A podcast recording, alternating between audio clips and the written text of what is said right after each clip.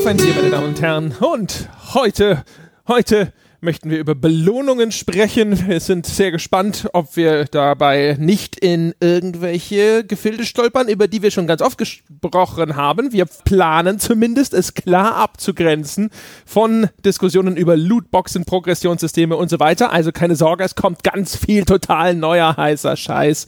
Und der kommt insbesondere von erstens Sebastian Stange. Hallo Sebastian. Hallo André, hallo Jochen. Und genau, von Jochen, Jochen Gebauer. Hallo Jochen. Hallo ihr beiden und willkommen zurück aus dem Urlaub, Herr Stange. Ja, danke. Das war, war interessant. Ich habe Deutschland bereist. Ich habe den Norden kennengelernt und habe mir eine Erkältung zugezogen. Tolle Wurst. Hm, wie ist da so der Norden? Sind Sie da mit Fellen bekleidet und haben Farbe im Gesicht und musst du aufpassen? Sie haben Outdoor-Klamotten an und es ist immer Wind. Und ich glaube, da habe ich mich auch erkältet, weil ich nicht mit diesem Wind gerechnet habe. Das war wirklich krass. Aber schön. Im Sommer hat das was für sich. Ich war bloß einmal vor einem halben Jahr im Winter da. Da war es einer der, der deprimierendsten Orte, die ich jemals kennenlernte. Jetzt geht das eigentlich. Das war okay. Hast du wie Tyrion Lannister von der Mauer auf die Wildlinge gepinkelt? Nein, nein, hm. nein. Hast du Fische mit bloßen Händen aus dem Wasser gerissen und roh und zappelnd gegessen? Ich habe ne, im Watt eine kleine Krabbe gefunden und hochgenommen. Das war lustig und dann ist sie weggekrabbelt. das heißt, du hast sie nicht roh und zappelnd gegessen? Nein, nein, nein. Ich habe lange keine Tiere mehr roh und zappelnd gegessen. Ich weiß gar nicht, ob ich überhaupt schon mal. Ich wollte gerade sagen, das impliziert aber, dass du irgendwann schon mal rohe, zappelnde Tiere gegessen hast. Wir wissen immer noch nicht, wohin diese Regenwürmer verschwunden sind. Ich sag's nur. Lass die Regenwürmer aus dem Spiel und konzentrier dich aufs Thema Peschke. Stimmt. Das Thema lautet Bier. Und meine Damen und Herren, ich habe eines der epischsten, wenn nicht das epischste Hörerbier aller Zeiten bekommen von Thomas.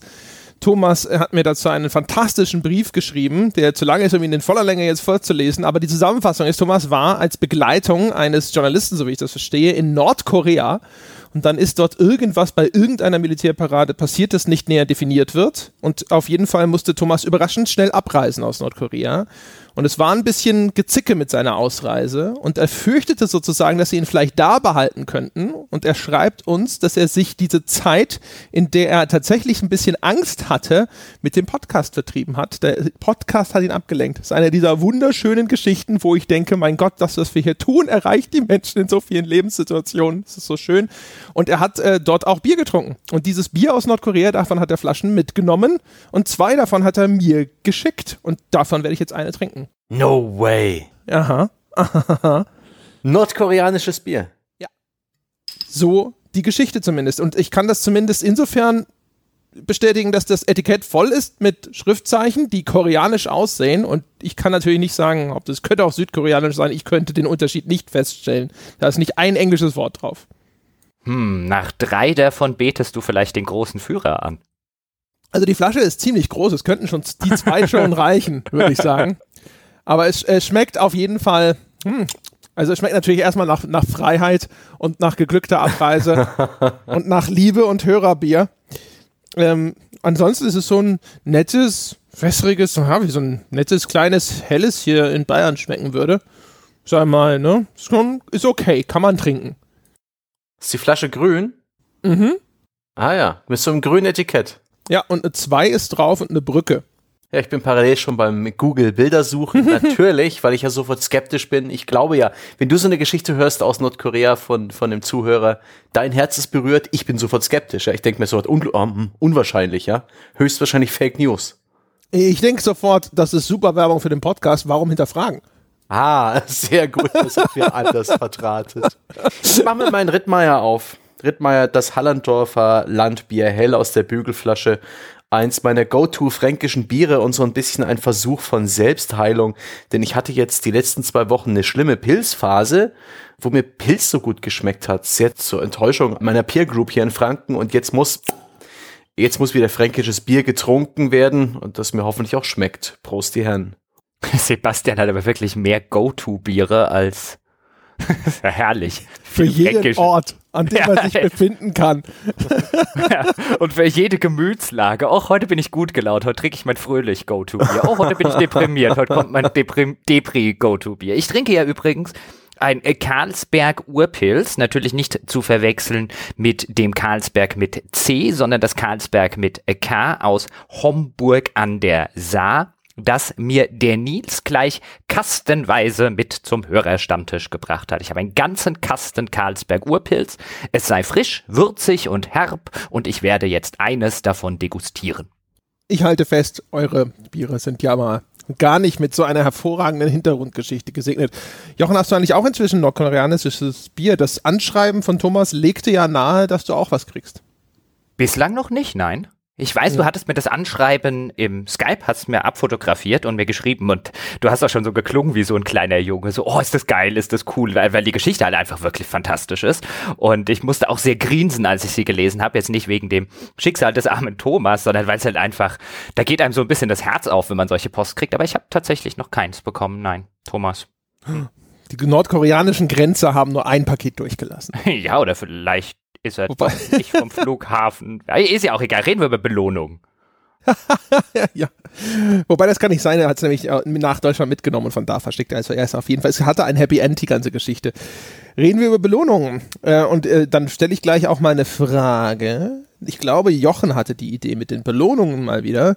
Und jetzt ist erstmal die Frage der Konkretisierung mal wieder am Anfang. Über welche Art von Belohnungen sprechen wir und über welche Art von Belohnungen sprechen wir nicht, Herr Gebauer? Was haben Sie sich denn da so vorgestellt? Naja, eigentlich, um die Genese dieser Folge korrekt wiederzugeben, hatte ich die Idee, ich würde mal gerne über Erfahrungspunkte sprechen, weil ich das als Konzept sehr interessant finde, hatte allerdings dazu gesagt, ich glaube nicht, dass das eine ganze Folge hergibt. Wo könnte man denn darüber mal sprechen? Und dann hat Sebastian was dazu geschrieben und dann kamen wir im Skype in so eine kleine Diskussion und dann kamen Sebastian und ich so gemeinsam auf die Idee, über Belohnungen in Spiele zu reden, von denen Erfahrungspunkte ja eine sind. Und wie du schon eingangs etwas angekündigt hast, ich würde aufpassen, dass wir nicht in Progressionssysteme, Lootboxen und so weiter reinrutschen in diese Themen, die haben wir erst neulich beackert, sondern ich würde wirklich gerne darüber reden, was sind denn gute und befriedigende Belohnungen in Spielen? Und waren sie früher vielleicht mal besser darin, uns gut zu belohnen? Ohne jetzt wirklich in die Lootboxen reingehen zu wollen, sondern da könnte man auch andere Sachen wie Zufallsloot in Spielen und so weiter und so fort nehmen. Du willst über Erfahrungspunkte sprechen, ohne über Progressionssysteme zu sprechen. Da bin ich sehr gespannt. Wie denn das gelingt? Soll ich einfach mal loslegen? Denn, ja, Moment. Erfahrungspunkte, ja gut, Progressionssysteme kann man jetzt ja auf viele verschiedene Weisen definieren, aber Erfahrungspunkte finde ich interessant. Denn Erfahrungspunkte sind eine sehr klassische, wenn nicht sogar mit die klassischste Belohnung, die du für das Erfüllen von Aufgaben in Spielen bekommst. Und wenn man sich mal überlegt, wo kommen denn Erfahrungspunkte her? Erfahrungspunkte kommen ja her aus den Pen-and-Paper-Rollenspielen, wo sie als ja, als abstrakter Weg funktionieren, um das Weiterkommen, die Stärkung deines Charakters zu symbolisieren.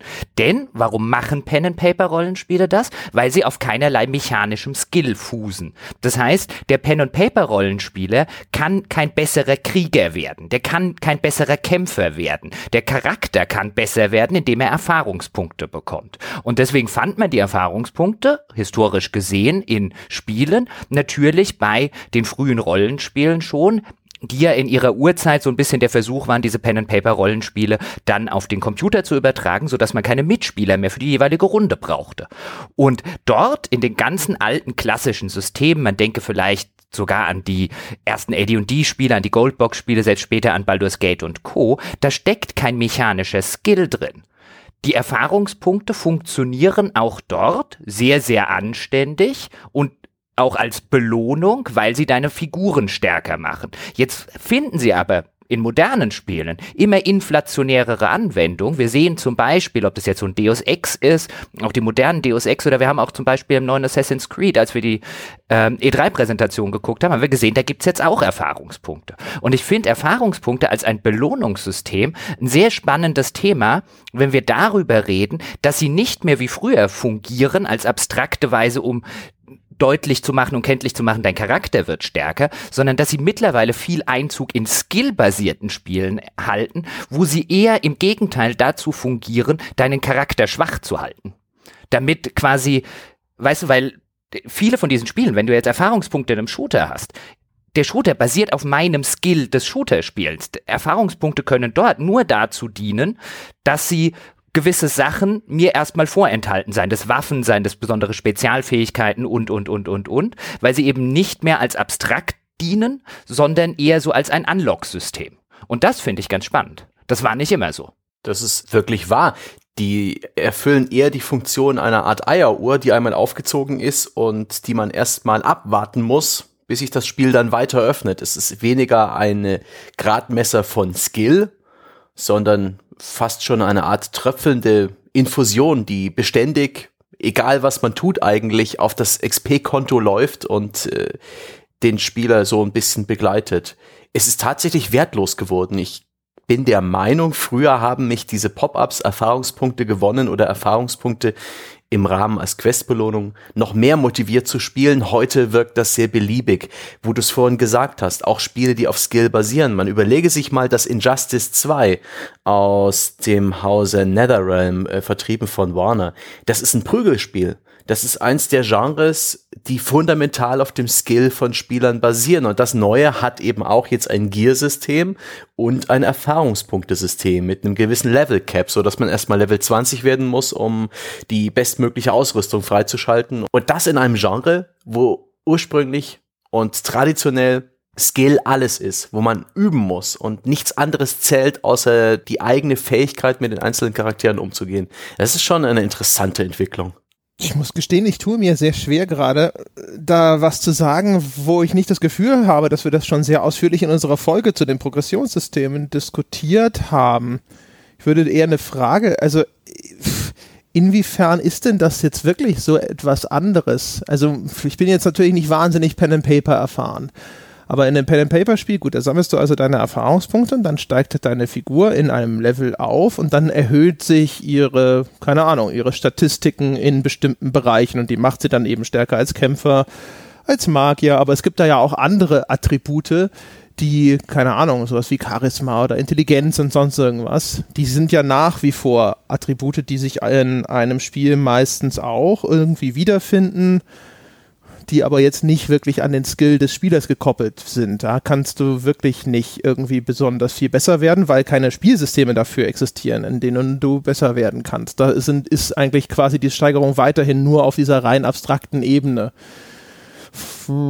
Von daher ist das wirklich ein so großer Unterschied, denn im Grunde genommen wird dir nicht trotzdem einfach nur mehr Möglichkeit eingeräumt, irgendwie voranzukommen in dem Spiel? Ist das nicht trotzdem alles nur so so ein Progressionsschalter? Nee, also es, es wird definitiv teilweise als Progressionsschalter bedient. Das Injustice-Beispiel mit einem Maximallevel, den du dann wahrscheinlich brauchst, um irgendwas anderes zu machen. Das ist ja ein klassisches Progressionssystem, wo dann wahrscheinlich die Erfahrungsstufen noch so ein bisschen das ganze Grindy-Zeug reinbringen sollen. Da müssen wir nicht dezidiert drauf eingehen. Aber ich glaube schon, dass es einen sehr fundamentalen Unterschied gibt, ob du bei einem klassischen Rollenspiel mit taktisch basierten Kämpfen ein Erfahrungspunktesystem hast oder ob du das zum Beispiel in einem äh, modernen Deus Ex zum Beispiel hast.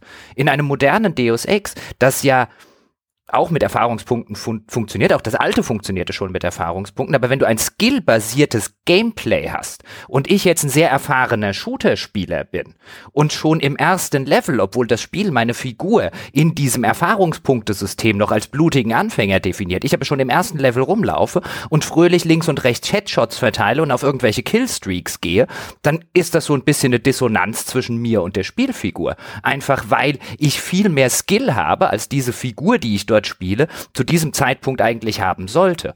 Also die Erfahrungspunkte, die waren so eine Art Hardcap in den, in den frühen Spielen, so wie sie gedacht waren. Du konntest gewisse Dinge nicht machen, bevor du nicht diese Erfahrungspunkte gesammelt hast. Diese Erfahrungspunkte standen dafür, dass du in dem, dass deine Figur in dem Kontext des Spiels besser wird. An einem skillbasierten System ist aber davon abhängig, wie gut ich vor der Tastatur sitze und dort dienen dann Erfahrungspunkte in sehr, sehr vielen Fällen nicht mehr dazu, mir etwas zu geben, sondern mir etwas wegzunehmen. Und ich finde, das ist ein Unterschied. Deine, deine Spielfigur wird doch trotzdem immer in Relation besser. Also dein Skill sozusagen, ich meine, klar, der wird sich vielleicht jetzt auch durch äh, innerhalb des Spielverlaufs nochmal ein bisschen steigern, weil du ein bisschen mehr, mehr mit diesen Spielmechaniken vertraut bist. Aber ansonsten, wenn die Figur stärker wird und du bei gleichbleibendem Skill diese Figur steuerst, dann ist die Figur insgesamt damit ja genauso viel effektiver geworden, also in Relation, wie wenn du auf einem niedrigeren Skill-Level angefangen hättest. Wird nicht eher der eigene Skill entwertet durch solche Systeme, dass egal mit welchem Skill man antritt, man äh, das Potenzial nicht ausnutzen kann, weil man praktisch künstlich auf einem gewissen Niveau gehalten wird, was das Spiel aktuell für richtig hält, dass man, egal wie viele Headshots man verteilt, einfach nicht genügend Schaden macht, weil irgendwelche Skills das verhindern oder irgendwelches Gating existiert, was die Items betrifft und solche Geschichten oder Waffenlevel und so weiter und so weiter. Das kann, glaube ich, relativ frustrierend sein. Ging mir oft so bei Shootern mit XP-Systemen, siehe Borderlands, siehe Destiny, wo dann High-Level-Gegner diese furchtbaren Bullet-Sponges sind, die man reinballern kann, wie man will, aber wenn man selbst nicht High-Level genug ist, ist es eine frustrierende Geschichte. Ich denke, MMO-Spieler kennen das auch. Da ist dein eigener Skill, obwohl du ihn durchaus anwenden kannst auf das Gameplay, einfach weniger wert, als wenn es diese Systeme nicht gäbe, wie bei eben Oldschool-Arena-Shootern und solchen Geschichten. Ja, und wenn wir beim Thema Belohnungen sind, dann würde ich schon argumentieren, dass mich Erfahrungspunkte, und Erfahrungspunkte sind ja eine klassische, ich habe es ja eingangs gesagt, wenn nicht sogar die klassische Spielbelohnung, die ich in sehr vielen Genres bekomme und es gibt gute Beispiele dafür, Sebastian, du hast ja vorher auch schon angesprochen, wo man da sitzt und sich freut über den Erfahrungspunktegewinn, wo der wirklich was bedeutet.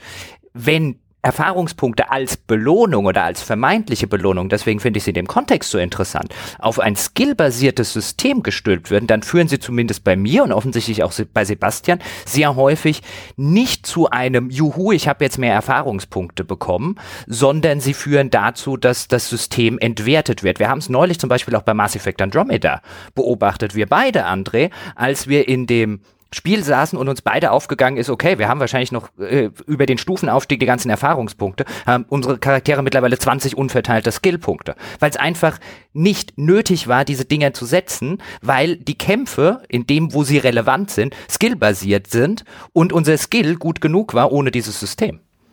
Ja, aber da wurde ja nicht das Skill entwertet, sondern eben das Progressionssystem. Das ist eine dieser Möglichkeiten. Es gibt auch andere Möglichkeiten, wie Sebastian sagt, wo so ein bisschen der Skill entwertet wird. Oder wo zumindest der Skill erstmal keine so große Rolle spielt. Ich meine, ich kann ein ganz banales Beispiel nennen. Ich könnte jetzt zum Beispiel sagen, es gibt Spiele, in denen musst du genug Erfahrungspunkte sammeln, also so klassische Shooter- oder First-Person-Spiele, in denen musst du genug Erfahrungspunkte sammeln und dann kannst du diesen Takedown von hinten freischalten. Es ist ja nicht so, als wüsste der Spieler, der vor dieser Tastatur sitzt, nicht sehr genau, wie dieses System funktioniert. Die Fähigkeit dazu hat er längst. Sie wird ihm vom Spiel lediglich vorenthalten. Das ist ja eigentlich so, als wenn du irgendwie eine neue Waffe findest, oder? Ja, aber eben, die neue Waffe kann man finden an einem spezifischen Ort. Die ist eine coole Belohnung. Man freut sich drüber. Man hat plötzlich eine neue Waffe und das ist richtig cool. Erfahrungspunkte sind so beliebig und Erfahrungspunktesysteme nehmen auch die Überraschung meiner Meinung nach aus vielen Systemen raus. Wenn man sich halt den Skill Tree vorher anschaut, so Spiele wie Far Crys, die, die, die Far Crys der letzten Jahre, wo man dann sieht, oh Mann, das muss ich auch alles erledigen. Okay, bis zu dem Skill, der wirklich praktisch ist, muss ich noch das und das abgrasen die, die Belohnung wirkt für mich einfach nicht so cool. Die Erfahrungspunkte sind lediglich ein Tropfen auf den heißen Stein, bis ich dann letztendlich mal diese bessere Belohnung habe, das Level up. Oh Gott, nicht über Progression sprechen, Stange. Aber nicht so cool wie eine Waffe finden. Für mich war die Ära der PS2-Spiele besonders befriedigend, weil da sehr viele Spiele, ich denke da an die God of War-Reihe, ich denke an Devil May Cry, mich belohnt haben konkret mit neuen Waffen und neuen Kombos und solchen Geschichten. Teils an sehr spezifischen Punkten, teils auch mit anderen Progressionssystemen. Aber das waren stets sehr spezifische Dinge. Das waren Features und Items, die mein Spiel einfach besser gemacht haben, die es mir ermöglicht haben, besseren Skill zu zeigen, die mich gefordert haben, auch diese neuen Funktionen zu erlernen. Das war brillant. Und das machen heute Spiele nicht mehr so oft. Allerdings ist dieses Spectacle Fighting Genre heute auch nicht mehr so präsent wie früher. Also die Diskussion, was ist eine coole Belohnung, das ist zumindest das, was finde ich eigentlich interessanter weil, also ich meine, Erfahrungspunkte sind nominell natürlich eine Belohnung, aber ich meine, das einzige, das, das einzelne Aufpoppen oder Einsammeln von Erfahrungspunkten ist natürlich immer nur so ein, ist halt so eine kleine, so eine Mikrobelohnung, wenn man so will. Es ist logisch, dass die im, oder das einzelne Einsammeln von Erfahrungspunkten keine große Rolle spielt, dass wie Erfahrungspunkte und dem Progressionssystem schon benutzt werden heutzutage auch so als dynamischer Schwierigkeitsgrad, dass du dir da, dich an die Stelle grinden kannst, dass das dann äh, quasi deine Fähigkeiten und dein Skill zusammenpassen. Das ist alles Zeug, was wir in der Progressionssystemfolge schon besprochen haben. Deswegen würde ich halt auch sagen, was ist denn eine coole Belohnung? Das finde ich interessant. Jochen, was findest du denn, was ist eine ja, Belohnung, die dich motiviert? Musst du aber nochmal einhaken. Ich finde Erfahrungspunkte insofern, und ich finde nicht, dass man in die Progressionsdiskussion dringend rein muss. Natürlich sind Erfahrungspunkte Teil eines Progressionssystems, aber wir müssen nicht in diese moderne Games as a Service Progressionssystem Diskussion abbiegen. Ich finde Erfahrungspunkte vernünftig eingesetzt, können eine sehr, sehr, sehr befriedigende äh, Belohnung sein. Wenn Erfahrungspunkte geknüpft sind an befriedigende Belohnungen, die du mit diesen Erfahrungspunkten freischaltest und gut ausbalanciert sind. Es gibt durchaus Spiele, wenn ich zum Beispiel einen Fallout 2 spiele, insbesondere in der ersten Spielhälfte, freue ich mich jedes Mal diebisch und wie ein Schnitzel, wenn ich irgendwo Erfahrungspunkte abstauben kann. Die sind wertvoll, die bringen mich weiter, die bringen meinen Charakter weiter und die eröffnen neue Möglichkeiten. Und dann sind wir vielleicht auch bei einem System oder bei einem anderen Belohnungssystem, was Fallout 2 zum Beispiel bietet, noch erheblicher als dann vielleicht die Nachfolger. Coole Belohnung ist sowas wie ein Perk-System in Fallout. Das klassische Perk-System sind brillante Belohnungen. Und auch die sieht man, man sieht zwar heute immer diese, äh, vielfach diese Skill-Trees, die es gibt, aber es gibt gefühlt immer seltener Spiele, in denen ich in diesen Skill-Trees wirklich was sehr Bedeutungsvolles freischalten kann. Die existieren einfach um ihrer Progression selbst willen. Aber wenn wir über coole Belohnungen reden, finde ich es durchaus relevant zu sagen, ein System, in dem Erfahrungspunkte was wert sind, weil sie bedeutungsvolle Fähigkeiten freischalten, ist ein sehr, sehr, sehr befriedigendes System. Da kann ich dir nur beipflichten sind die Erfahrungspunkte in dem Fall tatsächlich, aber ist nicht, ist nicht das, was am Ende dieser Kette steht, ist ja dann das, was tatsächlich den Wert hat. Und die Erfahrungspunkte sind das Mittel zum Zweck. Die Erfahrungspunkte sind der Weg dahin, ja. Die, es wäre ja nicht sonderlich befriedigend und wäre nicht sonderlich belohnend, wenn ich dafür nicht hätte arbeiten müssen. Die Erfahrungspunkte sind ja, jetzt müssen wir auch gar nicht in eine Grind-Diskussion äh, abbiegen, aber die Erfahrungspunkte, richtig eingesetzt, sind ja die quasi die kleine Belohnung, die sich irgendwann kumuliert zu einer großen Belohnung zusammenfügt. Wenn ich diese große Belohnung einfach irgendwann vom Spiel hingeworfen bekomme, ist sie längst nicht so befriedigend, als wenn ich sie mir erarbeitet habe. Ist das so? Ist das nicht im Grunde genommen nur eine Fortschrittsanzeige? Das Spiel könnte ja im Grunde nee. genommen auch sagen, du musst diese sechs Missionen machen, dann kriegst du diese tolle Belohnung. Oder es sagt halt, du kriegst für jede Miss dieser sechs Missionen 200 Erfahrungspunkte und bei 1200 Erfahrungspunkten kriegst du diese tolle Belohnung. Effektiv ist das doch null Unterschied.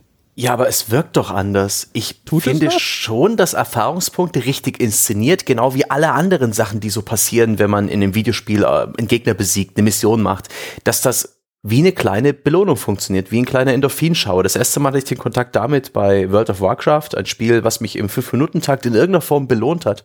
Irgendein Rang, irgendeine Reputation, ein Handwerkstalent, eine Waffenfertigkeit, irgendwas ist immer geupgradet. Ich konnte Balken füllen.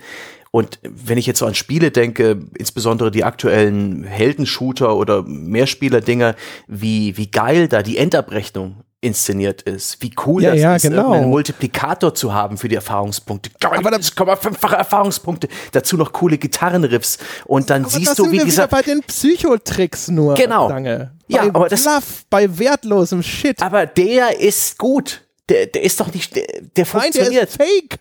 Das ist eine Illusion. Videospiele sind fake. Ja, natürlich, aber das ist extra fake. Das ist fake, fake. Natürlich muss was dahinter stecken. Ich darf die Levels nicht für Umme sammeln oder halt für, wie sie Jochen vorhin angesprochen hat, belanglose Skills und Upgrades. So ein Upgrade wie 5% mehr kritischer Schaden bei Nahkampfangriffen, 2% äh, Chance, einen Blutungseffekt auszuführen, 5% äh, bessere Gesundheitsregeneration. Langweilig, langweilig, langweilig. Ich will, dass meine Gegner eine Chance haben zu explodieren, wenn ich sie treffe. Ich will einen dritten Sprung statt nur einen Doppelsprung und ich äh, will irgendwelche Features und Skills, die das Spiel teilweise komplett umdrehen. Das sind tolle Belohnungen. Es gibt Spiele, die machen das sehr gut. Ich bin der Meinung, das ist bei Far Cry beispielsweise gar nicht schlecht. Die Skills, die man da im Skilltree freischalten kann, insbesondere was die ganzen Nahkampftechniken angeht und die Arten und Weisen, die dann auch miteinander zu kombinieren, das ist richtig cool befriedigend. Das ist besser als die 0815 Wald und Wiesen, 5% Bonus hier, 2% mehr Chance da, äh, Upgrades. Und wenn das eine im Kleinen, das Ex Erfahrungspunkte sammeln, das Aufsammeln, keine Ahnung, sei es wie der beständige äh, Dauerregen von äh, Gitarrenriffs und kleinen Emblemen beim Call of Duty Spiel. Wenn das alles cool inszeniert ist, dann gefällt mir das. Aber es sollte auf jeden Fall auf eine coolere, größere Belohnung hinleiten. Das ist wichtig. Und auf die Frage von André übrigens ganz kurz, ob es nicht das sei das Gleiche, würde ich ebenfalls nicht argumentieren, das sei das Gleiche, weil du hast vorher das Beispiel genannt, André. Es ist doch egal, ob das Spiel mir jetzt für irgendwelche Quests und für irgendwelches Gegner umhauen und was auch immer Erfahrungspunkte gibt oder ob es sagt, mach die sechs Missionen, dann kriegst du die Belohnung. Wenn mir ein Spiel sagt, mach die sechs Missionen und dann kriegst du die Belohnung, sitze ich davor und denke mir, nee, das motiviert mich nicht. Das ist nicht, das fühlt sich nicht intrinsisch an. Das fühlt sich nicht erarbeitet an. Das fühlt sich an. Ich mochte übrigens auch nie in den ganzen Online-Rollenspielen dieses, du kriegst vorher gezeigt, was du, das hat ja so ein bisschen World of Warcraft populär gemacht, du kriegst bei der Annahme der Mission gezeigt, was du am Ende an Erfahrungspunkten, Gold und an, an einem Gegenstand bekommst. Und schon fühlt sich das an, finde ich, wie Arbeit. Da wird von mir eine Gegenleistung verlangt, meistens ist es Zeit, und mir wird in Aussicht gestellt den Lohn, den ich am Ende dafür kriege. Das motiviert mich nicht. Ich was mich motiviert, ist das Spiel zu spielen, das hoffentlich Spaß macht und am Schluss, sei das über Erfahrungspunkte, wenn wir bei diesem Modell sind oder über Beute in irgendwelchen Truhen, am Ende will ich dass ich, dass ich nicht von vornherein weiß, ich mache jetzt das, das, das und das und dann kriege ich jenes, sondern das ergibt sich intrinsisch aus dem Spielerlebnis und aus dem Spielgefühl heraus. Und ich finde, das ist was völlig anderes. Das, was du beschreibst, ja, aber das verstehe ich nicht, wie das mit den Erfahrungspunkten zusammenhängt oder wo die den Unterschied machen. Also intrinsisch ist ja tatsächlich, wenn du sagst, okay, das Spielsystem macht mir Spaß und ich möchte das machen, einfach weil eben, keine Ahnung, weil es mir Spaß macht oder weil ich da irgendwelche anderen einen Sinn drin sehe und so weiter. Extrinsisch ist es ja, wenn irgendwo tatsächlich eine Belohnung in den Raum gestellt wird und du am Ende eigentlich diese Spielhandlung ausführst mit dem Ziel, diese Belohnung zu erringen und nicht, weil du einfach Lust hast, dieses Spiel zu spielen. Aber wo ist der Unterschied, den die Erfahrungspunkte da für dich ausmachen? Ja, der Unterschied ist, wenn ich jetzt um bei dem Beispiel zu bleiben, eines der frühen Fallouts nehme, zum Beispiel ein Fallout 2, dann und da könnten wir jetzt natürlich wieder intrinsisch versus extrinsisch motivieren, aber dann gucke ich zum Beispiel beim ersten Stufenaufstieg, darf ich mein erstes Perk auswählen. Und die Perks in Fallout 2 sind teilweise wunderbar irre und andererseits teilweise wirklich wunderbar dazu geeignet, deinen Charakter erheblich zu verbessern. Die willst du haben, die sind cool. Und dann sehe ich beim ersten Stufenaufstieg zum Beispiel, okay, mit Stufe, sagen wir 6 oder mit Stufe 4 allein, ich muss noch zwei Stufen aufsteigen, dann gibt's dieses wunderbare Perk. Das wird mir die Kämpfe erheblich erleichtern oder sonst irgendwas. Und das sehe ich, das Spiel zeigt mir das beim Stufenaufstieg an und ich denke mir, okay, das will ich jetzt haben. Was brauche ich für Stufe 4? Für Stufe 4 brauche ich jetzt, keine Ahnung, 2000 Erfahrungspunkte, um das jetzt einfach mal zu nennen. Und dann kann ich gucken, ich kann natürlich auch einfach das Spiel drauf losspielen, aber ich kann auch gucken, und so ging es mir bei früheren Rollenspielen häufig, okay, ich will das jetzt haben, das interessiert mich, das klingt cool, Jetzt muss ich mir irgendwo 2000 Erfahrungspunkte herbesorgen. Was gibt mir denn das Spiel für Möglichkeiten? Ich kann eine Quest machen, ich kann irgendwo vielleicht ein paar Gegner umhauen, ich könnte sogar vielleicht irgendwo ein paar Gegner grinden, wenn ich das unbedingt machen wollen würde, weil ich sofort an diese Belohnung dran gehe. Ich stelle aber vielleicht auch fest, oh, es gibt ja auch für Taschendiebstahl Erfahrungspunkte. Hm, wie viele Leute gibt es in dieser Spielwelt, die ich bislang entdeckt habe, die ich alle beklauen könnte, um mir von denen die Erfahrungspunkte zu holen und so weiter und so fort. Da entstanden zumindest aus meiner Wahrnehmung, gerade in den früheren Spielen aufgrund des Erfahrungspunktesystems sehr, sehr häufig sehr, sehr interessante und coole Diskussionen Diskussionen sage ich schon, Situationen, die so ein bisschen aus dem 0815 Spiele Hamsterrad hinausgeführt haben. Und das finde ich, kann ein System der Erfahrungspunkte sehr schön abbilden. Aber das war doch jetzt relativ eindeutig innerhalb des Spiels dann eben extrinsisch motiviert. Weil du diese Belohnung haben wolltest, hast du dieses Spiel gespielt und diese Erfahrungspunkte eingesammelt und nicht, weil du Lust hattest, dieses Spiel zu spielen. Ja, aber die intrinsische Motivation spielt ja eine Rolle. Wenn ich keine Lust hätte, das Spiel zu spielen, dann würde ich das ja alles auch nicht machen. Ja, natürlich, aber in, wenn, wir, wenn wir über intrinsisch-extrinsisches bei Spielsystemen sprechen, natürlich muss irgendwo eine Motivation überhaupt sein, sich damit zu befassen. Das ist ja nochmal was anderes. Aber innerhalb des Spiels, wenn wir innerhalb des Spiels zwischen intrinsisch motivierend und extrinsisch motivierend unterscheiden, dann kann extrinsisch ja nur sein, eine außerhalb des Spielsystems angebotene Belohnung des Spiels. Und das ist dann eben im Zug, eben in diesem Falle. Aber eben, wieso, ne? wieso ist die außerhalb des Spielsystems? Es ist ja eine Spielsystembelohnung, eine inhärente. Ja, aber, aber in dem Spielsystem, in dem du dich jetzt bewegst, existiert sie noch nicht. Und du spielst das jetzt existierende Spielsystem, um dieses Ding zu kriegen. Hm, nee, das, das würde ich nicht unterschreiben. Ja, die Belohnung per se existiert in diesem System nicht, das ich gerade spiele, aber das, was sie beeinflusst, die systemische Beeinflussung, wenn ich jetzt eine Belohnung habe, zum Beispiel meine kritischen Treffer machen dann 20% mehr Schaden oder so, was Sebastian jetzt gar nicht leiden kann. Ich würde übrigens an der Stelle sagen, oh doch, mehr kritischen Trefferschaden finde ich immer gut. Es gab noch quasi kein einziges Rollenspiel und ich als Rollenspieler und Min-Maxer, in dem es nicht super war, so viel kritische Trefferschaden oder Chance vor allen Dingen wie möglich zu haben. Und wenn ich das habe, dann setzt diese Belohnung, die ich jetzt haben möchte, weil ich denke, sie machen mir zum Beispiel die schwierigen Kämpfe erheblich einfacher. Es gibt ja schon das System der kritischen Treffer. Und es gibt schon die Kämpfe, in denen ich diese Belohnung dann einzusetzen gedenke. Es gibt nur noch nicht diese Belohnung, diese Chance. Ich finde das keine extrinsische Motivation. Wie gesagt, also meinem Verständnis nach ist ja eine extrinsische Motivation etwas durch, äh, wo der Anreiz für die Handlung, die du ausführst, nicht eben in der Handlung selber ist, sondern von irgendwo von außen kommt. Und in dem Falle ist ja das, was dich anreizt, was dich motiviert, ist ja in, in dem, was du tust, noch gar nicht enthalten. Ihm äh, daher ein Reiz von außen, hätte ich gesagt.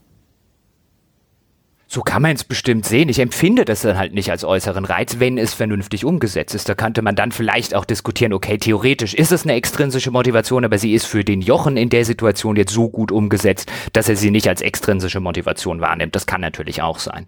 Aber gerade da, ich bin ein großer Fan von Erfahrungspunkten, wenn sie richtig umgesetzt werden. Und ich fand sie jahrelang immer sehr, sehr belohnend und sehr, sehr erfüllend und sehr, sehr befriedigend, gerade in den Rollenspielen, die ich jahrzehntelang exzessiv gespielt habe und ich empfinde sie mittlerweile häufig, wie auch vorher mit Sebastian besprochen, zu belanglos und zu sehr dazu geneigt, mir Dinge vorzuenthalten. Es fühlt sich häufig in der Zwischenzeit so an, als müsste ich diese Erfahrungspunkte mir zusammengrinden, damit ich endlich das komplette Spiel spielen kann. Und häufiger früher haben es Spiele geschafft, dass sie sich das, was ich damit freigeschaltet habe, wirklich wie eine Belohnung anfühlt und nicht wie ein ähm, arbiträr hinter einer Erfahrungspunkte-Paywall verstecktes Feature. Ich glaube, das ist vielleicht auch ein Staffelungsding. Ähm, Erfahrungspunkte heutzutage sind ja meistens so ausgesteuert, dass du halt einer sehr, sehr kurzen Folge irgendeine Belohnung, irgendeine positive Rückmeldung vom Spiel bekommst. Und dementsprechend viele Stufen und viele Belohnungen braucht es. Und die sind dann aber natürlich in sich einzeln immer kleiner und weniger signifikant. Und ich glaube, das ist halt so ein Ding. Plus natürlich, ich meine, jetzt sind wir seit so und so vielen Jahren in dem System. Irgendwann nutzt sich das wahrscheinlich auch mal ab. Es, was ja noch hinzukommt, ist, dass du häufig in der Zwischenzeit Systeme hast, wenn du Erfahrungspunkte-Systeme hast, die, und da sind wir dann wieder bei der Progressionsdiskussion, die wir nicht einsteigen müssen, aber die dann nicht irgendwo auf Stufe 8 enden, sondern die enden dann irgendwann bei Stufe 40 oder sogar mal bei Stufe 88 oder so irgendwelche Geschichten, damit man ja ganz viele Karotten vor der Nase hat. Und früher war das häufig so, Fallout, bei Fallout jetzt nicht, aber ich denke zum Beispiel an das erste Baldur's Gate, wo es relativ niedrige Maximalstufen gab und wo es mir damals zum Beispiel so ging, meine erste Begegnung mit dem ersten Baldur's Gate habe ich nach noch nicht mal der Hälfte des Spiels beiseite gelegt, weil ich gedacht habe, ich bin ein Schlaubi-Schlumpf und es gab irgendwie einen Turm oder ich weiß nicht mehr genau, was es war. In dem konnte man immer, wenn man gerastet hat, gab es eine sehr hohe Wahrscheinlichkeit, dass irgendein Golem erscheint. Der Golem hat sack viele Erfahrungspunkte gegeben, also hat Jochen, der Schlaubi-Schlumpf, gedacht, ha, ich campe hier jetzt den Golem und hat irgendwann festgestellt, Moment, warum kriege ich keine Erfahrungspunkte mehr? Was? Maximalstufe ist das und die habe ich jetzt nach der Hälfte des Spiels schon erreicht. Ah! Und äh, dann habe ich es erstmal beiseite gelegt. Sowas hast du heute eher selten. Also du hast natürlich dann in diesem System System, und vielleicht spielt das einfach eine Rolle bei dieser Erfahrungspunkte-Diskussion, dass Erfahrungspunkte sehr viel wertvoller wirken, wenn du halt nicht 50 Stufen hast und wenn wirklich jeder Stufenaufstieg bedeutend ist. Und das ist ja auch so ein bisschen das, was das Perk-System von Fallout immer sehr, sehr gut hingekriegt hat, dass jeder Stufenaufstieg bedeutsam war, weil jedes dieser Perks wirklich das Spiel verändert hat oder das Spiel mal erheblich leichter gemacht hat oder die neue Optionen gegeben hat, weswegen das ein so brillantes äh, System ist. Früher gab's das ja alles nicht. Jetzt mal ganz die Zeit zurückgeschraubt. Früher haben uns Spiele in der Arcade-Ära und in der frühen 8-Bit-Ära damit belohnt. Also ich hatte meinen Erstkontakt da mit einem Atari 2600 mit Punkten. Sonst gab's da nichts. Man hat gespielt, irgendwann ist man gestorben, gab keine Progression, gab keine Erfahrungspunkte, es gab den Highscore. Und das hat funktioniert ich erinnere mich noch, das war zwar kein Videospiel, aber das war im Ferienlager an der Ostsee. Das dürfte noch äh, irgendwann Mitte der 90er gewesen sein oder so. Ja, frühe 90er, Mitte 90er. Da gab es einen Flipper-Automaten mit so, mit so einem Harley-Davidson-Thema, also irgendwas mit Rockern ich weiß nicht mehr, wie der hieß und ich habe da sehr viel Geld reingesteckt und hatte wirklich Spaß damit. Und einmal hatte ich eines Nachmittags einen richtigen Lauf. Der kleine Sebastian Stange steht da und, und blickt es völlig. Flipper in echt sind so viel schwerer als im Videospiel und der hat einfach dann irgendwann habe ich das Timing drauf gehabt. Ich habe die Rampen erwischt, ich habe die Missionen erfüllt, ich habe Multiplikatoren gesammelt, sogar einen Extraball verdient und habe dann irgendwann den zweiten Platz auf dem Highscore ge geschafft. Und mit zitternden Händen habe ich dann meine Initialen eingegeben ganz knapp vom ersten Platz. Das, da ist mir wirklich das Herz in die Hose gerutscht. Und da den Highscore eingeben zu können und den Rest des Urlaubs da drauf zu schauen und immer wenn er im Attract-Modus war, liefen die Highscores durch und da war ich, da war ähm, SST oder SEB, ich weiß gar nicht mehr, was ich eingegeben hatte. Das war fantastisch, das war eine richtig tolle Belohnung. Heute, heute sind mir Punkte sowas von egal. Die Highscore-Liste ist allerdings was anderes. Da sind die Spiele mit der Freundesliste-Einbindung, wo man sehen kann, wie man sich im Vergleich zu anderen geschlagen hat.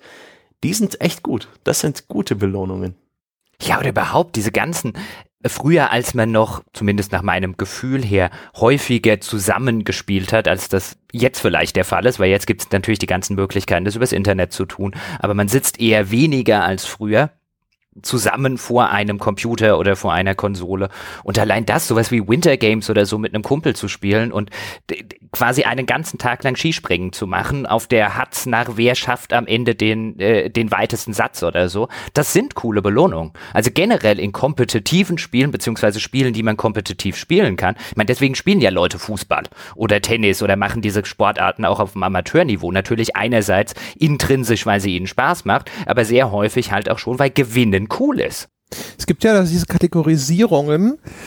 Oh, jetzt muss ich das wieder irgendwo in meinem Hirn finden. Es gibt auf jeden Fall so Kategorisierungen auch dafür, ähm, nach welchen Dingen man strebt, äh, oder äh, auch in Verbindung mit dieser Motivationsdiskussion. Also manche Leute wollen Erfolg oder wollen, keine Ahnung, äh, vorankommen, andere wollen Kontrolle, Dominanz und sonst was. Es gibt diese Motive der Leistung, es gibt Macht, es gibt auch so, glaube ich, so soziale Grundmotive. Es wäre ganz interessant zu überlegen, was es in Spielen in welchen Kategorien spielt sich denn überhaupt die Belohnung ab?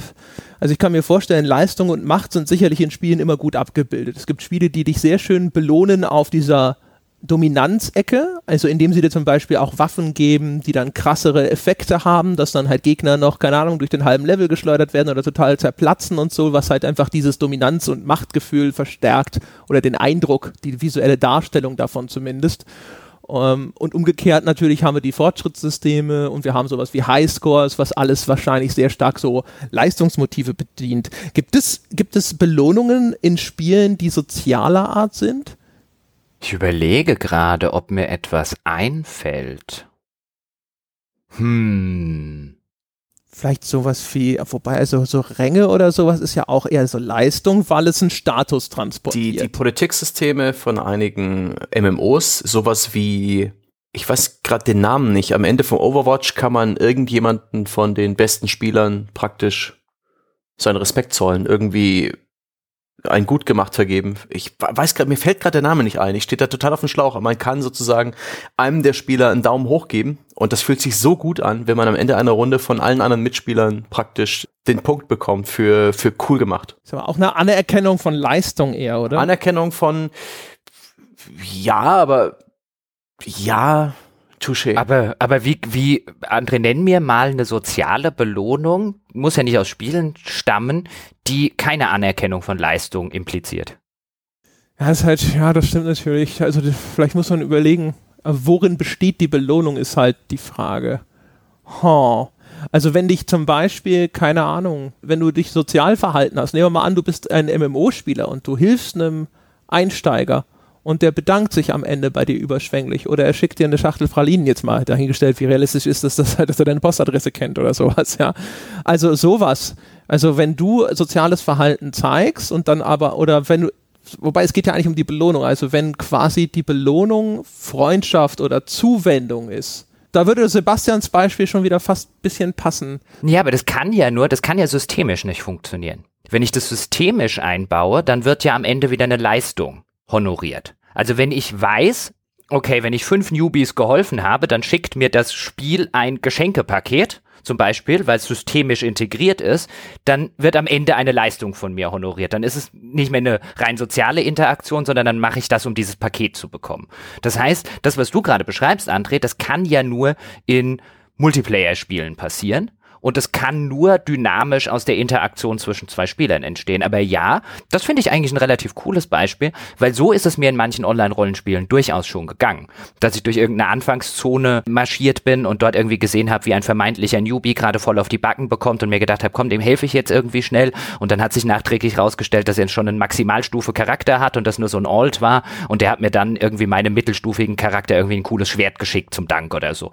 Dann kann das funktionieren und dann fühlt sich das auch sehr cool an. Aber ich glaube nicht, dass du das systemisieren kannst. Ich will halt gerade, ich dachte so ein bisschen gerade an Spiele, ich kenne das leider selber nicht gut genug, sowas wie Animal Crossing und so, wo es ja auch so ein bisschen um soziale Dinge geht ich weiß nicht, wie inwieweit auch Sims zum Beispiel, ist, hat Sims eine richtige Leistungsbeurteilung? Kann es in Sims Situationen geben, wo die Belohnung ist, dass jetzt, keine Ahnung, sich die zwei Sims verlieben, die du beide total toll findest und gehegt und gepflegt hast oder sonst irgendwas?